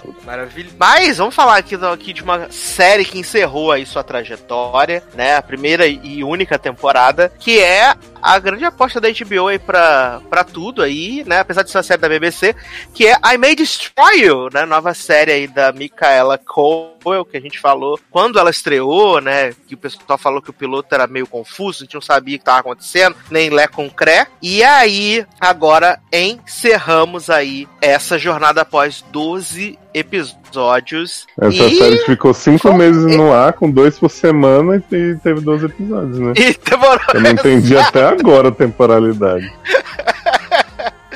E aí ela encerrou aí com um episódio duplo também, que foi bem legal, assim, foi bem, bem legal o- os dois episódios finais da temporada, né? Eu acho que o primeiro, o, o penúltimo é, é mais aquele esquenta ali, né, e tal, porque tem o plot que ela tá investida naquele livro que ela tá lendo, né, que ela fica sentada no banheiro enquanto tá fazendo a academia, ela tá sempre lendo o, o tempo inteiro, né, o, o livro e tal. E aí ela quer conhecer a autora do livro, né? Porque as mulheres têm que se, se, se unir e tal, não sei o quê. E aí o choque dela quando ela descobre que é um homem, né? Que escreve o livro. Não, e mais, é o cara que eu contei pra vocês que, que tava transando com ela, tirou a camisinha sem ela tava- saber e perguntou se ela não Exato. sentiu. E aí ela E fica ela assim, ela tá. ele, né? Sim, ela tá o episódio inteiro, tipo, nossa, eu me identifiquei muito, e somos duas mulheres começando e não sei o que, a gente tem tudo em comum. E até o contato dela dizendo, né, nossa, de mulher pra mulher, marido, não sei o que. E aí quando ela vê que, essa ca... é que esse cara, ela vai na chão, assim, porque ela tava nessa mega crise criativa, né, pra fazer o, o livro. E ela, tipo, bota todas as esperanças nessa autora, que ela admira pra caramba e de repente é exclusão. Exato, inclusive ela perde o contrato da, da editora, né? Pra poder fazer. Sim, os Escreveu o livro. e. E aí, e aí depois ela, ela tá ali meio que afogando as mágoas com a amiga, e aí a, a autora fala: Ah, vamos ter um contato. Quando chega o cara, ela fala, né, sobre a questão de ah, eu tenho eu tinha medo de achar que você ia aparecer debaixo da minha, da minha cama, sabe? Ela fala muito sobre essa questão. E só que isso acaba, de certa forma, estimulando a criatividade dela, né? Porque ela começa a botar as ideias no papel, a estruturar e tal, não sei o quê Uhum. e acaba culminando no episódio final que é altamente conceitual, né? Sim. Porque ele começa, ele começa num ritmo bem, a- a- as coisas acontecendo bem rápido, né? Ela tá lá tendo o desenrolando com um cara que mora no apartamento junto com ela e tal. Aí ele pergunta o que que ela vai fazer, ela aí ela fala que vai pro bar pra tentar achar o cara lá que estuprou ela e tal, não sei o quê. E aí a história começa a, a acontecer, né? Que ela ela vê o cara, né, que abusou dela, e aí a- ela fala pra amiga que ele- elas vão resolver aquilo ali. E aí ela tá com a roupa, outra roupa dentro do, da mochila, e aí ela chama a, a Rebel Wilson pra vir ajudar também, e aí ela ah, vê que o cara bota droga na bebida, né, não sei o que, deixa as coisas rolarem, e assim, quando ela, ela é, o cara desmaia, né? A droga faz efeito, a droga desmaia, e aí eles vão levando, elas vão seguindo ele, e aí ele desmaia, e aí a, a, a amiga fala assim: tá bom, ele já caiu. Ela fala assim: não, eu quero ver o pênis dele. Se ele pôde ver meu negócio, eu também quero ver o dele. E aí ela, ela vai, não sei o quê, e aí o cara começa a acordar, e a Rebel Wilson pega a calcinha dela, que ela tinha ele tinha, o cara tinha a roupa de pego, né? E aí começa a enforcar o cara com a calcinha e aí ela começa a socar a cara do cara. Assim, muito ódio, né? Socando, socando, socando. Depois é quando ela leva o corpo pra dentro da, da casa, eu falei, caraca, que merda que vai dar, que vai acontecer, né? Ela E leva, aí? ela leva tipo, faz o morto muito louco. Como é que é o nome daquele filme, gente? Exato. Burns, Weekend at Burns. Porque, tipo, ela quebra o pescoço dele na calçada. E aí ela Uhum, bota no ônibus e ele fica, tipo, caindo por cima dela todo ensanguentado. E uma senhora no ônibus ainda fala assim: Boys will be boys, né? Tipo, normal isso aí. Aí eu fiquei, olha. Exato. E aí ela leva o corpo, o corpo começa a, a, tipo, esvair em sangue dentro do quarto dela, né? Ela colando as ideias que ela teve, sujando a parede de sangue. Falou, caraca, pra onde isso vai? E, tipo, isso com 10 minutos de episódio. E aí, de repente, ela tá na mesma posição de novo, na, pensando na vida, no amanhecer. E aí aparece o cara cortando as plantinhas e falando: O que, que você vai fazer hoje à noite? Aí ela fala: Vou pro bar, ver se eu encontro um estuprador. E aí, tipo, começa de novo, né? E aí o desfecho é diferente, né? Porque ela vai pra cima do cara, e aí, tipo, o cara faz a jogada, né? A amiga fala: Ah, vamos usar cocaína aqui, não sei o que e tal. Aí ela Pra fica ligadona. acordada, né? É porque assim, É, na, que primeira, toma- na primeira versão ela não toma a bebida que ele dá, ela fica jogando pra trás, dançando, Jogando pra quê, fora. fingindo. E aí nesse ela tem que estar ligadona pra, pra ela tomar a bebida e mesmo assim ficar consciente, o que, né, eu acho que não é muito, muito realista. Aconselhável. Né? Exato. Mas aí, tipo, né, ela vai confrontar ele ali no banheiro mesmo, e aí, tipo, esse cara tem umas falas asquerosas, assim, que tipo, ah, tem guerras no mundo, no Iraque, não sei o que, você tá preocupada porque eu transei com você desacordada, as pessoas estão passando fome, não sei o que, você fica assim, what? E aí daqui a pouco ele começa a falar, tipo, David, seu boss, tipo, como se ele tivesse transtorno dissociativo de personalidade, assim, ela fica quê. E aí ela começa a sentir empatia por ele, pelos traumas, não sei o que. É um negócio muito escroto, leva ele pra casa, né? E aí ele fica falando que já estuprou não sei quantas pessoas, estupro corretivo, estupro tal. E aí chega a polícia pra levar, né? E você fica assim, gente, o que que tá acontecendo? É, e nessa parte aí que ele vai, tipo, meio que desassociando, ele. Aí dá a entender que ele foi abusado, é por isso que ele replica isso, sabe? É muito Isso. bizarro. E aí tem a terceira vez, né, Leose? Sim, acontece que de a novo. terceira vez é muito idílica, né? Porque assim, quando a Arabella, tipo, liga os pontos, né? Que ela. Porque assim, essa parte do, do episódio do penúltimo, quando o escritor lá dá uns diagramas de escrita criativa pra ela, e ele fala: ah, você pode fazer múltiplas narrativas, você pode fazer estrutura circular, não sei o quê. Você vê que ela meio que começa a organizar as ideias, e, tipo assim, ela já tinha o livro dela, só que ela tinha pedaços. Uhum. E aí ela começa a colocar as coisas em ordem, que é aquilo que eu comentei no início da série, né? Que algumas cenas parecem estar fora de lugar e você tem que entender o porquê. E quando ela faz isso, ela põe o trauma dela em ordem também. Então por isso que ela lembra do. Né, de como ela foi drogada, que tinha esse amigo do, do cara lá do David que tava ajudando, não sei o que, que quando ela saiu correndo, se arrastando pelo bar, o cara puxou ela de volta. E aí essa última cena dela, que é totalmente maluca mesmo, é tipo ela e a Terry, a amiga, chegando no bar vazio de dia, e tá o amigo, que a Terry vai dançar lá com ele, e tá o David. E aí, quando ela conhece o David, ele se apresenta com outro nome, e aí ele é um cara super tímido, fofinho, não sei o que, que ela que leva com ela, e aí eles têm uma noite de amor super romântica, acordam juntos, ele fala assim: ah, eu, só, eu não ia embora sem você saber, só vou quando você me mandar e tal. E aí ela fala, pode ir. E aí quando ele vai embora, ele sai pelado lá pela casa dela e aí sai ele morto debaixo da cama da primeira versão atrás, né? Tipo, Uhum. eu, cara, eu achei assim. Eu acho que a série. No começo a gente falou, né? Eu tinha visto até o episódio 4. Eu acho que ela realmente é bem difícil de você entender o ponto que ela quer chegar a princípio. E aí você vai vendo depois eles exploraram a história lá do outro amigo dela que foi estuprado também, da dificuldade dele de falar na polícia, o que, que tinha acontecido, porque ele não era levado a sério por ser um cara gay, por ele ter iniciado a relação por conta própria depois, né? Tipo, porque na verdade ele transou com o cara e depois o cara quis fazer sem camisinha e não queria, e o cara foi e fez a força, né? E aí você vê a diferença.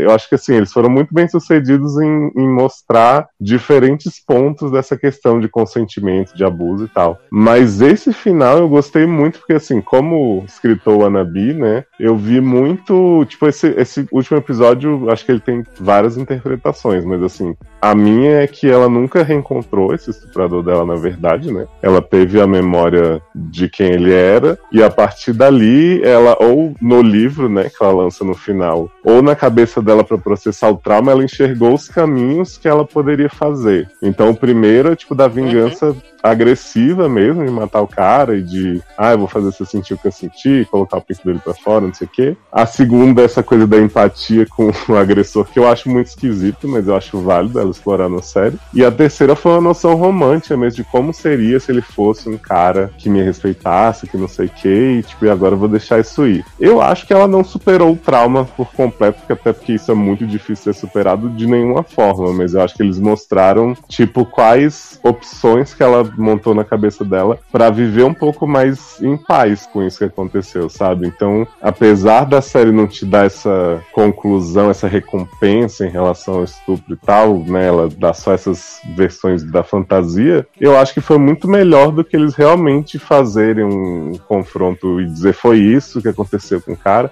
Até porque, assim, todas as situações eram muito fantasiosas, né, Sassi? Tipo, nenhum daqueles planos provavelmente daria certo, assim, tipo, dela conseguir chegar Sim. no cara, tipo, drogar É. ele. Tem uma parte que a mulher chega, enfia uma seringa no pé dele, sabe, pela cabine do banheiro. Então, Sim. assim, Eu achei legal eles irem tão longe e dizerem assim, cara, na verdade nada disso aconteceu, pelo menos eu acho que foi isso, né? E aí, tipo, Mas ela teve que pensar essas narrativas. É, e foi a, a forma que ela encontrou pra lidar com esse trauma, né? Ainda que não tenha ficado é, 100% resolvido, porque eu acho que por mais que, que você consiga superar, sempre vai ficar aquela, aquela, aquela, aquelas marcas, né? Aqueles, aqueles, aquelas coisas internas, né? Acho que Sim. isso é uma coisa que É, eu acho que ficando. Seria, ser- seria até um desserviço dela terminar a série dizendo assim, ficou tudo perfeito, maravilhoso, a Arabella nunca mais pensou nisso, né? Tipo, você vê que no final ela tá bem, ela tá ali na sessão de autógrafos do livro e tal, mas que ela vai carregar aquilo, ela dá um último sorriso ali na praia, tipo, ó, agora eu tô tranquila, mas, tipo, isso tá me acompanhando. Sim, e até a mulher na, na livraria, ela fala que, tipo, o primeiro livro dela fez muito sucesso, não sei o que, nananã, e que esse segundo livro é como se fosse uma, comple uma outra pessoa, né? Uhum. Porque falando, falando que tudo que ela passou acabou transformando ela numa nova pessoa, mas não, mas ainda assim a essência dela permanecia a mesma. Sim. E o que eu acho mais metalinguístico do negócio todo é que há naquela que... Micaela Cole, gente, eu não sei realmente a pronúncia exata. Maquila, vamos chamar, né? Que nem a doguinha dizendo. Sacanagem. É, naquela Cole, ela teve uma, uma situação. O que foi? Tô ouvindo. Era só pra ver se você tava acordado. Ah, Ela teve uma situação de abuso na, na vida real e ela fez a série meio que com base nisso, né? Então eu acho que ela acabou botando na personagem o que ela estava fazendo agora, que ela estava tratando esse sentimento, esse, essas formas de superar na própria série, e aí a personagem estava tratando isso no livro e, e na cabeça dela, né? Então achei isso muito interessante, porque a série desde o começo é esse, esse conceito de juntar as peças, de escrever e tal. Então eu achei bem legal como eles conduziram pro fim. Não, sim, eu também achei muito, muito, muito satisfatório, muito bem feito, amarrado e condizente com o que, que tinha pra contar ali dentro, né? Não quis Sim. reinventar. E, eu e eles acabaram fechando todos os outros plots antes, né? O do amigo gay e tal, acho que eles fecham no antepenúltimo. A Terry vai com ela até o fim, mas, tipo, o grande acontecimento, fora os as evoluções profissionais deles, a grande descoberta dela é que ela foi trucada na história do homenagem, né? Na Itália, porque ela descobre que os caras já se conheciam. E eu achei que essa história bem mais funda, porque, como eu falei, da- a impressão que eu tive da cena, eu achei que uma das mulheres estivesse desacordada lá, enquanto a outra tava Uhum. na ação, mas acabou não sendo isso, né? Pelo menos uma personagem não- aparentemente não foi abusada. E aí, Graças tipo, no fim elas acabam superando a história, tipo, de outras formas, né? Tipo, vai focar na vida profissional delas e tal, e, e não tem mais muita ênfase nos outros personagens nesse último episódio. É realmente a coisa só da Arabella. É, a, a resolução dela, né? Como ela a- a- criou, de certa forma, esses mecanismos pra lidar com, com o que aconteceu. E assim, achei bem legal, de verdade. Então, E eu, eu espero que máxima. tenha se encerrado mesmo, né? Você acha que tem segunda temporada? Eu acho que não. Acho que acho que fechou muito bem. Até a cena final ali e tal. Acho que dá a entender que, que não mais. Pois é, também fiquei assim, mas sei lá, na HBO sempre tá em Big Little Lies que não deixa ninguém. Tipo, Confiar na. BBC, né, Ney? É, Vamos confiar na por- BBC. Por ser da BBC, talvez seja mais tranquilo, né? Que a HBO, na verdade, só, só exibe ali. Mas não sei, eu sempre fico reticente. Eu espero que, por ela ser uma mulher que tem bastante controle sobre as obras agora, aparentemente, e tá muito relevante na indústria, ela mesma diga, ó, não, essa história aqui era isso que eu queria contar, vamos pra próxima. Exatamente. Então fica aí a recomendação máxima, né, de I May Destroy You. E vamos agora então para a última pauta desse podcast, que é o filme mais triste já feito pela Netflix, Que né? isso? É. Tão levinho. É o filme mais triste já feito pela Netflix, que é quase uma, uma rockstar, né? O All Together Now, né? Em inglês, o título não faz Melhor ficar com o nome em inglês, É em hein? português, né? Não faz o menor Pois é, sentido né? em português. Que vai contar a história aí dessa menina, né? Moana, né? Moana de Motanui, essa esse cristal, que tem vários empregos, estuda, ajuda a- a- o time de teatro da, da, da escola, é Uma super guerreira de empenhada. verdade. Exato, mas que tá passando por alguns problemas aí com a sua mãe, né? Eles estão foram tão sem casa, estão morando dentro do, do ônibus escolar que a mãe dela dirige. E aí tem todas essas barras assim. E ela tem alguns sonhos, né? Que é tipo entrar pra faculdade musical onde o pai dela estudou. Então ela junta um Juliard, dinheirinho né? pra poder. ela Ok. junta o dinheirinho dos trabalhos que ela faz, né? Até pra tentar também alugar um apartamento pra ela morar com a mãe e tal. E assim, eu gostei bastante do filme, mas é como eu falei com os anões e com o Leoz quando eu tava assistindo. Ele é um filme muito triste, É porque triste. tudo dá errado o tempo inteiro. Só faltou o cachorro morrer, porque Ai, não. tava não sem precisava. condições.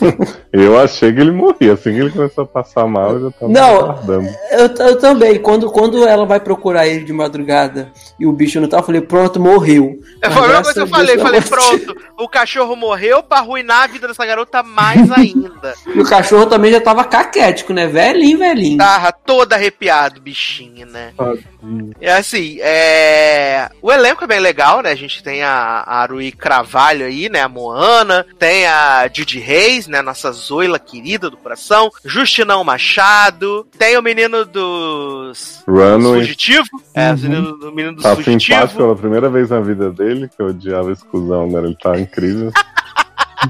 E assim, é, o elenco todo é muito legal, é muito bom, mas é um filme que vai te dando um apertinho no coração, né? Porque você vê a, a situação em que ela tá, né? Que ela, ela trabalha lá no, no- na loja de donut lavando as louças, tu vê que ela trabalha no asilo lá, inclusive tem a, a mãe do Charlie, né? É, a velha rica. É. Que mãe do Charlie, menino? Do Charlie Trenoff-Man. Não é não, garoto. É a Carol A mãe- Burnett. A, ma- a mãe do Charlie né, é a, É a mulher da Sarah Paulson. É gêmea. Exato. Mas parece, mas parece separa- mesmo. Aliás, a Carol Burnett, ela tá tão velhinha já que a mão dela tá roxa, jovem. Ela, ela, Eu atenção. eu prestei atenção quando ela foi abraçar a Moana, a mão Eu dela também tá roxa. prestei. Também Roxa. prestei e vi isso. E aí, ela trabalha no asilo, ela cuida do, do filho da Zoila, né? Que parece que ele tem algum, alguma, algum level de. No, tá algum, em algum level no espectro, né? Então ela vai lá, faz café da manhã pra ele, e, e leva ele pra escola e tal, não sei o quê. E assim, ela tá ali trabalhando, se esforçando, juntando dinheiro pra mãe. E a mãe, né, acredita nos sonhos dela, fala que ela vai conseguir, que ela vai realizar, e tereré, o pão duro. Mas, Só que- né, só sacaneia ela o filme inteiro. Sim. Exato. Ela, a primeira vez que Justina aparece, ela fala assim: "Mãe, filha, linda, tudo bom? Ah, Trouxe coitado. aqui o doce maravilhoso pra você." Trouxe o seu jantar, janta. né? É, seu jantar. e aí Moana fala assim: mas foi sentar no bar de novo, mulher. E aí ela fala assim: não, menina, foi só uma tacinha de vinho, uma bobeira. Aí ela fala assim: mas eu tava com um homem lá. Aí ela, menina, mas ele pagou o jantar, trouxe aqui Hum. pra você esse jantar. Come aí esse negocinho. Aí Moana come e fala: Nossa, mãe, melhor comida que eu já comi pra não deixar a mãe triste, né? E aí, no dia seguinte, a mãe não vem pra casa, né? Não vem pro ônibus dormir. Não veio É. aí, né? Não veio aí. E aí a bichinha lá guarda as coisinhas, tudo, pega o doguinho, bota o doguinho na mochila, não sei o que, nananã. E aí tá a Justina parada na caminhonete, né? E aí Moana já fica boladíssima, né? Bolada na noite. Olha, quando, nu- quando nunca que eu imaginei Justina ser uma mãe tão ruim, né? E caraca, Leódio, eu, né, ia, cara? eu ia falar a mesma coisa agora. Quem diria que Penélope, aquele hino de mãe, seria essa pessoa? Pois Eu, é. eu, eu, assim, eu não concordo nada que ela faz, né? Mas assim, cê, eles te dão uma historinha o porquê que aconteceu isso, né? Ela podia ter Sim. melhorado e tal, mas tem uma justificativa, né? Pra fazer tudo aquilo, né? Sim, e assim, não tem como você odiar a Justina Machado, viado, porque a, Uhum, a bicha entrega. uhum, não tem, a bicha entrega. A, a, a, a, a, filha tá colocando ali todas as, todas as coisas na mesa, falando, cara, ele te, te, te leva pro mau caminho, ele a- alimenta a questão do seu vício em bebida, ele não faz bem pra você, ele bate em você, não sei o que, mas ela chegou ali um ponto que agora ela tá meio que, tipo, mas é melhor tá com ele sendo abusada, sendo violentada, com coisa ruim, mas pelo menos com um teto do que aqui, né? Sim, e Sácia, eu fiquei preocupado, de verdade, porque assim, é, eu fiquei pensando, eu falei, gente, como é que essa, é, elas vão sobreviver dormindo dentro de um ônibus no frio? E aí ela menciona isso também, ela fala, ó, o tempo tá começando a ficar frio, a gente não vai conseguir sobreviver, viver dentro, dormir dentro de um ônibus e tal. Então assim, ela, ela, e além disso tudo, ela ainda perde o emprego. Então assim, é- é- eu acho que a preocupação dela em manter um teto sobre a cabeça deles é real, mesmo não fazendo do jeito que deveria ser feito e ainda com um Sim. cara que faz ela se entregar mais ainda ao vício que ela tem, que é. É que eu acho que a questão maior para elas é assim, a pessoa. Qual que é o nome da personagem de Moana, gente? Que eu esqueci agora. É.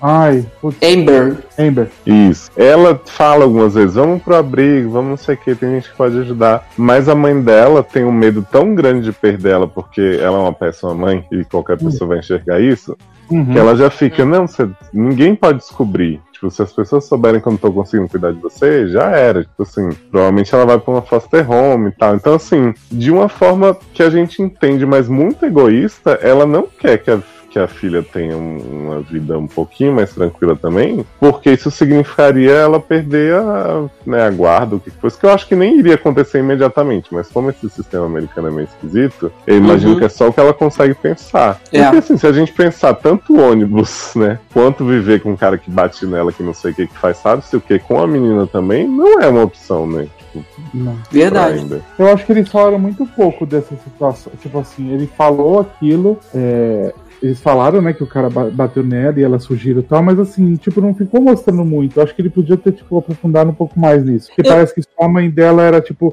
loucona, que tava doida pra ficar com o cara só e, e não ia atrás dela, assim. Não, Eu já achei. Eu já achei que, que a não valorização dessa situação, de mostrar o cara, de aprofundar mais no drama da mãe e do- cara batendo nela e no vício, eu até achei que, que foi melhor, porque teve bem mais tempo para você é, passar o que, o que a, a, a, a- Amber passa. Você, você tá junto com ela o tempo inteiro. Eu achei que eles focaram bem nela e para mim não fez falta, sabe? Essa, essa, essa falta de. de- Até porque o filme ia mas- ficar mais triste do que É, ele já é. É, é. essa falta de informação, assim, talvez o, se colocasse isso, o filme poderia, sei lá, ter 20 minutos a mais que não fariam tanta diferença, entendeu? Mas Eu, então, eles colocaram, tipo, uma coisa que eu não gostei, porque eu li o livro que é uma bosta, gente. O- a Netflix melhorou esse filme, esse livro, porque o livro é um papo Jovem, várias pessoas no Twitter me falaram que o livro era lindíssimo. Nossa, é péssimo, é horrível, é muito mal feito. Depois eu falo tudo. Mas assim, tipo, a cena que ela tá com o menininho lá, que ela foge com ele, isso aí não existe no livro. E eu acho que não precisava, tipo, juntar um casalzinho, que a história não é de casal. Pra mim, é uma história sobre ela que vai superar. Que eu acho que a série tem o mesmo problema do livro. Ele Ah, demora Ney, mais da eu acho- metade. Mas Ele demora mais que... da metade pra dar o twist que eles falam que vão dar, entendeu? Tipo, na, na sinopse tá lá. Amber, não sei o que, otimista, e aí o acontecimento muda tudo na sua vida. Eu acho que eles dão, tipo, só lá no meio. No livro ainda, tipo, em 70% do livro que tá, que acontece isso. E aí eu acho que eles desenvolvem muito rápido o que acontece depois. E o Mas qual é o acontecimento da mãe? É, o da mãe. Esse é o acontecimento. E no livro, a mãe não é. não é morta num acidente de carro, ela é assassinada no livro. Via Hum. pelo, pelo namorado? pesado. mas você Não, sabe que assim, Não é, não, é essa- por outro, um cara avulso. Tem um ce- maravilhoso disso depois, depois eu falo. essa É. cena que você comentou que, é- que poderia não precisar, que é dela indo no final de semana para casa lá do, de campo com a amiga e tudo, eu achei que isso foi o início dela começar a precisar entender que amigo, família, é, é, as pessoas que te amam são necessários ter você, você ter, é, ter perto para quando você precisar, mesmo sem você pedir, eles vão estar ali e estender a mão para te ajudar. Eu acho que foi o início de, de- É, desse porque- plot do final, entendeu? Do filme. Então achei Ah, acho justo. que nem acho que acho que acho que tipo essa questão dela ir lá pra casa dele foi porque tipo a Amber ela é uma pessoa extremamente orgulhosa, né? Você vê que a Zoe ela tenta dar pra ela o kit de maquiagem, ela fala não, não preciso. Ela acha que tipo uma coisa é necessidade, ela não gosta de ser ajudada, ela não gosta. Uhum. Não, ela não acha que, é, um- ela acha que é um demérito, né? Ser Ela ajudada. é, ela é uma pessoa altruísta, né? Ela faz pros outros e não faz pra ela, né? Exato, exato. E a partir dali, quando ela ela, ela deixa a Justina, que ela dorme no, no, no parque lá, que rouba a mochila dela com o dinheiro dela, ali, e aí o menino leva ela pra casa e tal, ela começa a entender um pouco. Uhum. Porque ainda assim ela não entende, porque quando o doguinho fica doente, a Zoe ela fala assim, cara, eu pago, eu tenho dinheiro, eu posso fazer. Ela fala assim, cara, eu não quero, eu vou resolver, eu vou fazer, sabe? A gente entende que ela tava passando Uhum. por um momento de estresse, porque acabou de perder a mãe numa situação, não sei o quê, mas ainda é essa questão dela, tipo, ela quer fazer pelos outros, mas ela não quer que faça por ela. Exatamente. E essa cena, ela, essa cena da, da- desse final de semana começa a preparar para o que a gente tem no final. E assim, ela percebe que, que ela tá numa situação que ela vai precisar de ajuda, mas ainda Não, assim e ainda o tem, orgulho ainda não tem outra deixa. coisa, né, Léo? Ainda tem outra coisa. Que essa cena do final de semana e quando eles estão voltando lá pra casa, também deixa claro que nem sempre aquela pessoa que quer fazer a boa ação, ela está fazendo a boa ação é totalmente isenta, né? Porque o, o- o menino acaba, de certa forma, jogando na cara dela, né? O que ela pode fazer, o que ela pode melhorar, se ela deixar, não sei o quê. E, tipo, é aquela coisa do, da pessoa que vem pra salvar, pra resolver, pra não sei o quê. Uhum. E acaba sendo meio com a crítica também pra esse rolê, né? Uhum. É, Mas eu acho que podia ser desenvolvido. Então, é, de outra forma, com os adultos da série, que, do, da série, do, do filme. Podia ter sido feito com a, mo- com, a, com a mãe do menino, que ela tem uma ligação. O padre, é que no, na série- no, no filme não teve, mas ela tem muita conversa com o padre no livro, que ele, tipo, ele é muito. dá vários conselhos pra ela e tal. Eu acho que não precisava ter vindo desse menino aí do nada, porque pra mim foi só pra juntar casal ali. Não foi pra você desenvolver todo esse plot, não sei o que. Teve isso, mas Mas que- não tem o casal no livro? então, pelo que eu lembro, não. Tipo assim, tem, eu acho que rola um beijinho, mas assim, acontece meio que do nada, assim, que ele fala que chama ela pra. Ele fica meio toda hora, eu vou te levar pro encontro, vou te levar pro encontro e tal. E ela nunca aceita até uma hora que no final ela aceita. Acho que ela dá um beijo nele, uma coisa assim. É que ele ficou realmente como o grande responsável por ela Sim. aceitar ajuda no final e show de talento. Eu acho que esse é o meu problema, porque no, no livro tem esses adultos que ajudam ela a fazer isso. Dá conselho, o padre dá conselho pra ela e tal. A, a mãe do menino fica, tipo, cuida dela quando ela tá muito ruim e tal. E o Entendi. problema pra mim foi esse. Entendi. Mas eu acho que é porque eu tô com a cabeça do livro, mesmo ele sendo ruim, tinha coisas que eu gostava. É, e aí eu fiquei com essa impressão na hora de ver o filme. É, não, eu achei, assim, quando eu vi o trailer, que a Zoila ia ser aquela pessoa que, tipo, ia ajudar ela a se reerguer, a se levantar. E acaba que o papel da Zoila é minúsculo, basicamente nenhum. Sim, Vai ser um- motorista dela, né? dela. Uma dúvida, Exato. Zanon. É, no, na- no filme, a gente também não tem muita ênfase no, no- na morte da mãe dela. Você não tem um funeral, não tem. Na verdade, você não tem nem muita emoção é, ela, por parte da, da Amber. Você vê que ela É fica ela fala que não chora, né? Até a É. velhinha fica brincando que vai fazer ela chorar e ela passa o filme inteiro Isso. se contendo. Você não vê, você vê que assim, no filme dá a entender que ela tem mais apego pelo cachorro, ela se importa mais com o cachorro, não se importa mais com o cachorro, eu falei errado, mas assim, ela ela ela consegue, ela como é que eu posso dizer? Ela, ela se, se doa mais para a causa do cachorro, assim, e com, com a gente não tem muito de- da parte sentimental dela com a morte da mãe, não, eles não apelam muito para isso e também não mostra. No livro tem isso e desenvolve Tem, melhor. ela fica, tipo, malzona, ela se tranca, ela vai morar com a, com a Zoila, né, no livro mesmo, e ela fica trancada no quarto, as pessoas tentam ver ela, ela não quer ver ninguém, até uma hora que, tipo, o padre vai começar, começa a conversar com o padre, né, na época, e tem uma coisa meio de, de ela começar a acreditar em, é, falar de Deus, ela fala muito de Deus no livro, no final, assim, é, e tem muita, e demora muito tempo ela ficar boa, boa mesmo, pra poder voltar a fazer as coisas, ela fica zoadaça mesmo. Hum, E uma, uma coisa também que perdeu pra mim no livro, é, no filme, aquelas, aqueles cinco amigos dela, né? Que ela tem mais quatro pessoas que Sim. com ela. Tipo, um é um menino, né? Na verdade, são quatro meninos. Aí eles fizeram uma menina agora no filme, né? Trans isso. fizeram uma menina. Só que no, livro, no filme não tem ligação nenhuma, né? Só o pôster com, as- com os amigos dele. No livro, tipo, os amigos dela, todo momento ela conversa com É, eu ele. não entendi por que, que eu postei aquele povo que eles são figurantes de luxo. Exato, porque É. eles são figurantes, figurantes totais, né? Eles não Tem participam duas basicamente de nada da cada um. Não, e ela tem muita ligação com o menino lá, o que ela cuida. Nossa, ela fala muito com ele, tipo, é a melhor amiga dele mesmo e tal. E não Hum. mostra isso. Tipo, pra mim. É, acho que ele é acaba sendo que aparece um pouquinho mais, mas mesmo assim muito pouco, né? É. Ô Zanon, mas me responde a dúvida que tá parando na minha cabeça. O pessoal Ah. no Twitter falou: ah, realmente no filme não faz tanto sentido o título, porque eles não mostram tanto da personalidade dela, do quanto ela é um otimista incorrigível e tal, mas por que esse título em português é quase um rockstar? Porque eu fiquei esperando um musical, fiquei esperando High School Musical na minha tela.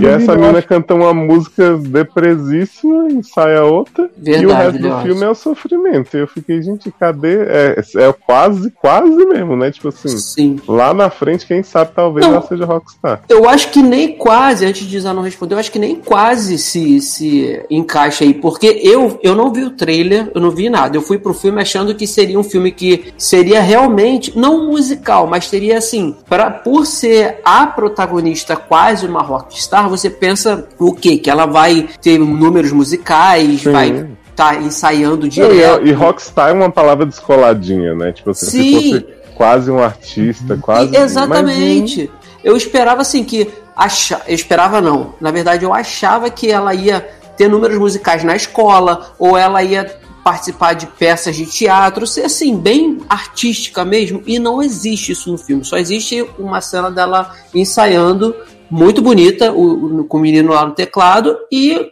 Claro, o, o- é, de Beck ali é que o sonho, o grande sonho dela é, é Então, menino, deixa eu te contar. Esse plot aí, clube de teatro e tal, nem existe no livro, né? Não fala, não fala nada que ela. Eu, pelo que eu lembro mesmo, é, ela não fala nada que ela quer ser cantora, atriz, nada disso. Esse festival do final que acontece, que tem o final tudo nele, que ela. O show de talentos, não existe no começo, é só no final, que é um plot tirado do cu também. Eu falo, o livro é muito ruim. Mas assim, tem pontos que eram, eram bons, tipo as amizades, a, a ligação com ela com as pessoas. E e esse Cosma Rockstar, se eu não me engano, ela, ela fala dela mesma no livro. Tipo, que ela fala, eu sou muito. Ela, tem, ela fala assim, eu sou muito otimista, eu sou muito pra frente, eu sou quase uma rockstar. Aí ela fala com alguém e fala, eu sou, eu sou muito otimista. Ela fala toda hora, essa protagonista é um inferno. Ela fica toda hora falando que ela é muito maravilhosa, que ela é muito otimista, que ela, ela faz as coisas boas pra todo mundo, porque ela, ela ajuda as divas coreanas dela, né? Que eles até falam no filme bem rapidinho, mas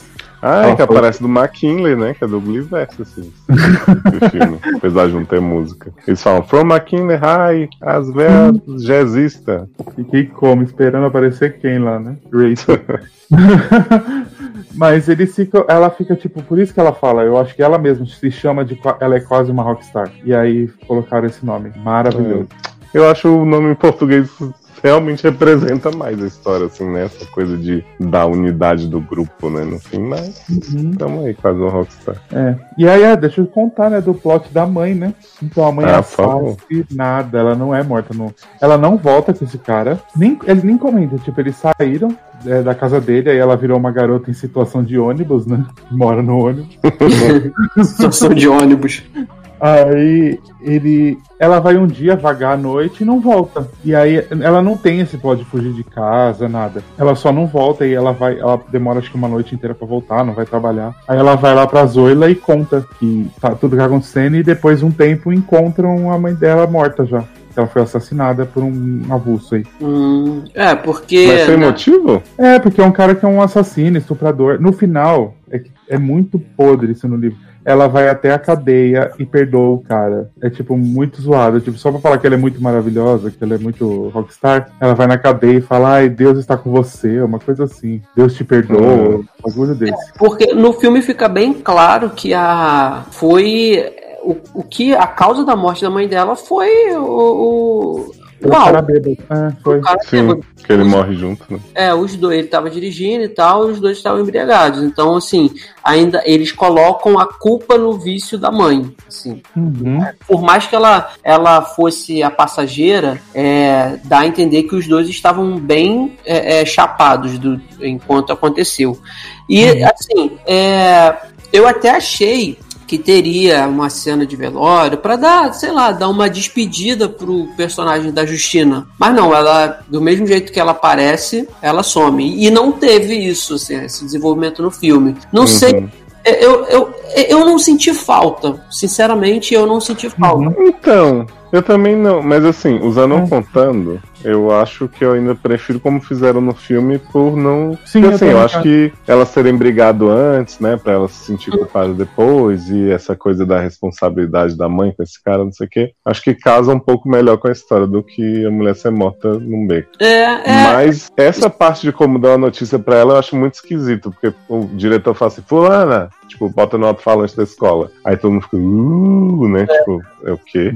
Aí a mina vai lá, ela acha que é porque a mãe tá querendo tirar ela da casa da Zoila, né? Também pensei que fosse. Aí ela fala assim: Ah, minha mãe falou com vocês, não sei o quê. Aí esses policiais, tipo, não dão um segundo e falam assim: Então, sua mãe teve um acidente, faleceu das injúrias, não sei o quê, blá blá blá. Aí você fica assim, um pingo de sensibilidade, né? Tipo, não existe. Não teve. Não E teve. a reação dela, como ela é essa personagem muito contida na emoção, né? Você fica realmente tipo assim. Eu sei que não é isso, porque assim, eu acho que a atriz é muito boa e mesmo sem se acabar de chorar e tal, mostrar. Mas eu acho que acaba parecendo que, tipo, ela tá mais. Ai, que merda, vou ter que lidar com isso agora, sabe? Tipo, que saco.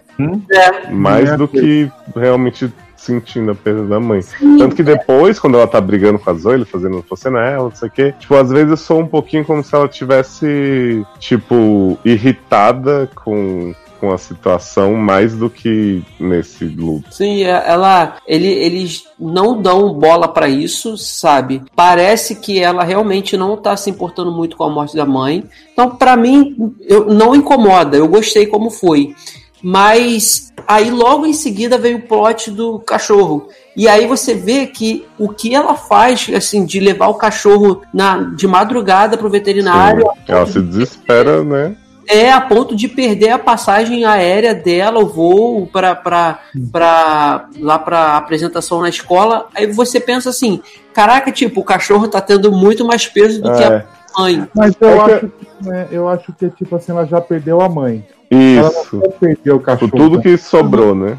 Era, ele era tudo que sobrou dela ali. Então, é, é- voltando a do livro, tipo, quando ela fica malzona, é o cachorro que, tendo esse problema que faz ela acordar. Tipo, meu, tem que cuidar dele, né? Não dá pra ficar deitada aqui, zoada, esperando a vida passar e o, o bichinho ruim. Tadinho do Não, é. Bob Big Boy. Não, não me incomodou, mas só passou essa impressão de falta de sensibilidade, como o Leoz falou. Que assim, é a mãe, sabe? Perdendo a mãe, não é. uma- Por mais que a mãe dela tivesse problema com vício, tava numa relação super tóxica, sabe? Que ela não aprovava, é mãe. Mas eu entendo, eu acho que, que assim, o filme tem uma hora e meia, sabe? É, até menos se você contar os créditos. Talvez se colocassem mais, a gente até reclamaria que, pô, tem uma Sim. hora e 50 e com coisas que não precisava ter, já que o foco total do filme é ela. E o foco total do filme foi, foi a personagem dela, sabe? Isso foi legal. É, não- é- eu acho estranho só o tanto que a emoção é meio que desperdiçada. Tipo, eu entendo, vamos focar nesse. Porque, por exemplo, eu me emociono muito mais com a cena da, da senhorinha falando que ia fazer ela chorar depois Ah, da gravação do que com a história da mãe. Por mais que eu tenha achado que eles construíram bem a relação delas no começo e tal. Mas essa, eu senti falta aí de um impactozinho. Ah, sim, sim. Agora, é mais emocionante, tipo, na hora do teatro lá, aquela que os caras falam, ah, tô fazendo isso por você, que você fica meio chorando, você meio que se Uhum. emociona. Porque a mãe morreu, eu fiquei, hum, tá, já tava esperando. é, tipo, eu já tava esperando, mas eu acho que a parte do final que eles ajudam ela, que é mais bonita do que a parte da mãe, que poderia ser mais triste ali na hora. sim, sim. Mas mesmo assim, aquele desespero dela entrando no banheiro, segurando, entrar no banheiro e abaixar a cabeça, eu achei que ficou, tipo, legal, mas eu acho Sim. que faltou alguma coisinha ali pra dar um. Agora, eu achei, eu fiquei na dúvida de quando, de quem ajudou, ajudou, que deu os 200 mil, porque eu achei que pudesse ser o velhinho que não lembra dela, entendeu? Mas aí, Não, jovem, a mulher disse que foi ela. Não é, eu, eu, eu no ini- inicialmente eu pensei que eu falei, hum, eu acho que foi aquele velhinho que tem Alzheimer que nunca lembra dela. E logo depois que acaba isso, que corta pra cena dela no asilo, a primeira pessoa que ela vai falar é o velhinho de novo, ela oferecendo donut. Eu falei, hum, foi É. ele. Aí Eu depois tinha certeza que era ela desde que ela falou, vou te fazer chorar. Eu Não, também. eu fui despistado. Sim, e aí quando, quando mostrou que não era o velhinho, aí o caraca, foi a, foi a senhorinha, que legal, cara. Eu também achava que era ela, porque ela tentava fazer aquela pose de má, não sei o que, falava que ia fazer a menina Uhum. chorar, né? Agora, Mas, Zanon, ah, não, eu tenho uma pergunta. Hum. Todo mundo querendo usar não, né, todo gente? mundo. Adoro, eu já tô muito requisitado, eu amo. Eu vou ler sempre os livros que a, que a Netflix vai lançar. Porque eu vi que tem o volume 2 desse coisa, né? Dessa história. Ah, tem? Não sei, não li, só li o primeiro. Tem. Já foi muito pra mim. Tem, Ah, então vai ficar com Deus Tem. lá, porque eu não vou não. Garoto. mas eu ia pergunta, Leozinho, que você perguntar Então, eu queria saber se, já que não existe é, vontade dela ser cantora e tal no, no, livro, esse show de talentos é só pra pagar a cirurgia do doguinho? Isso então, porque assim, ela tem esse plot também no livro que ela quer pagar a cirurgia do, do doguinho quer trabalhar. E aí o que, que eles fazem? Ah, eles vão fazer um show de talento e tal, não sei o quê.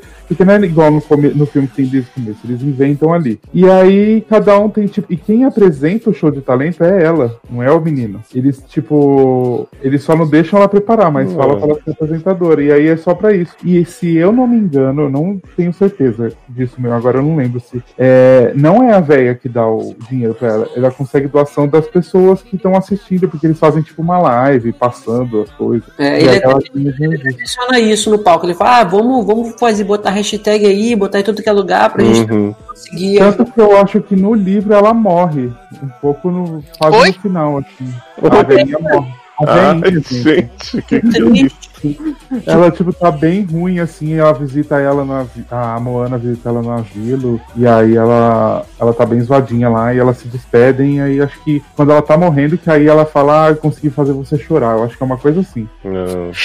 É que o negócio do sonho de ser cantor e tal, né? Apesar de ser esse grande bem aí, ele me pareceu o motivador do filme inteiro. De tipo assim, ela tem que superar isso para ela conseguir fazer essa viagem, essa audição maldita. Pode não dar em nada, mas né? Como ela é muito talentosa, vai dar. Então no livro é só quero sobreviver. Tipo, não eu tem não nem essa recompensa. Eu não lembro se eu acho que eu, não, eu acho que ela quer ser, não sei se escritora. Putz, não lembro agora. Porque eu acho que ela escreve alguma coisa. Eu vou procurar. Pode ser que eu tô errado e acho que cantora não tem nada a ver e na verdade tem, né? Tem muito tempo que você já leu? Não, li esse ano, na quarentena, mas eu odeio esse livro. Socorro com Alzheimer precoce. Mas eu gostei do filme. Olha. É um filme, um filme bom, tranquilo também não, também não, ficaram dando ênfase e muita muita tretinha de escola, porque sempre tem filme de adolescentes assim, sempre tem o núcleo da escola também que tem os que enchem o saco e tal, e não tem nesse. Então é uhum. bem legal, eu gostei. Passou tranquilo, eu comecei a ver de madrugada, sabe? Assim, eu tava com insônia e aí eram as 3, 2h40 da manhã, sei lá. Eu falei, ah, vou começar a ver, porque tem uma hora e meia. Eu vou tentar ver meia hora, que aí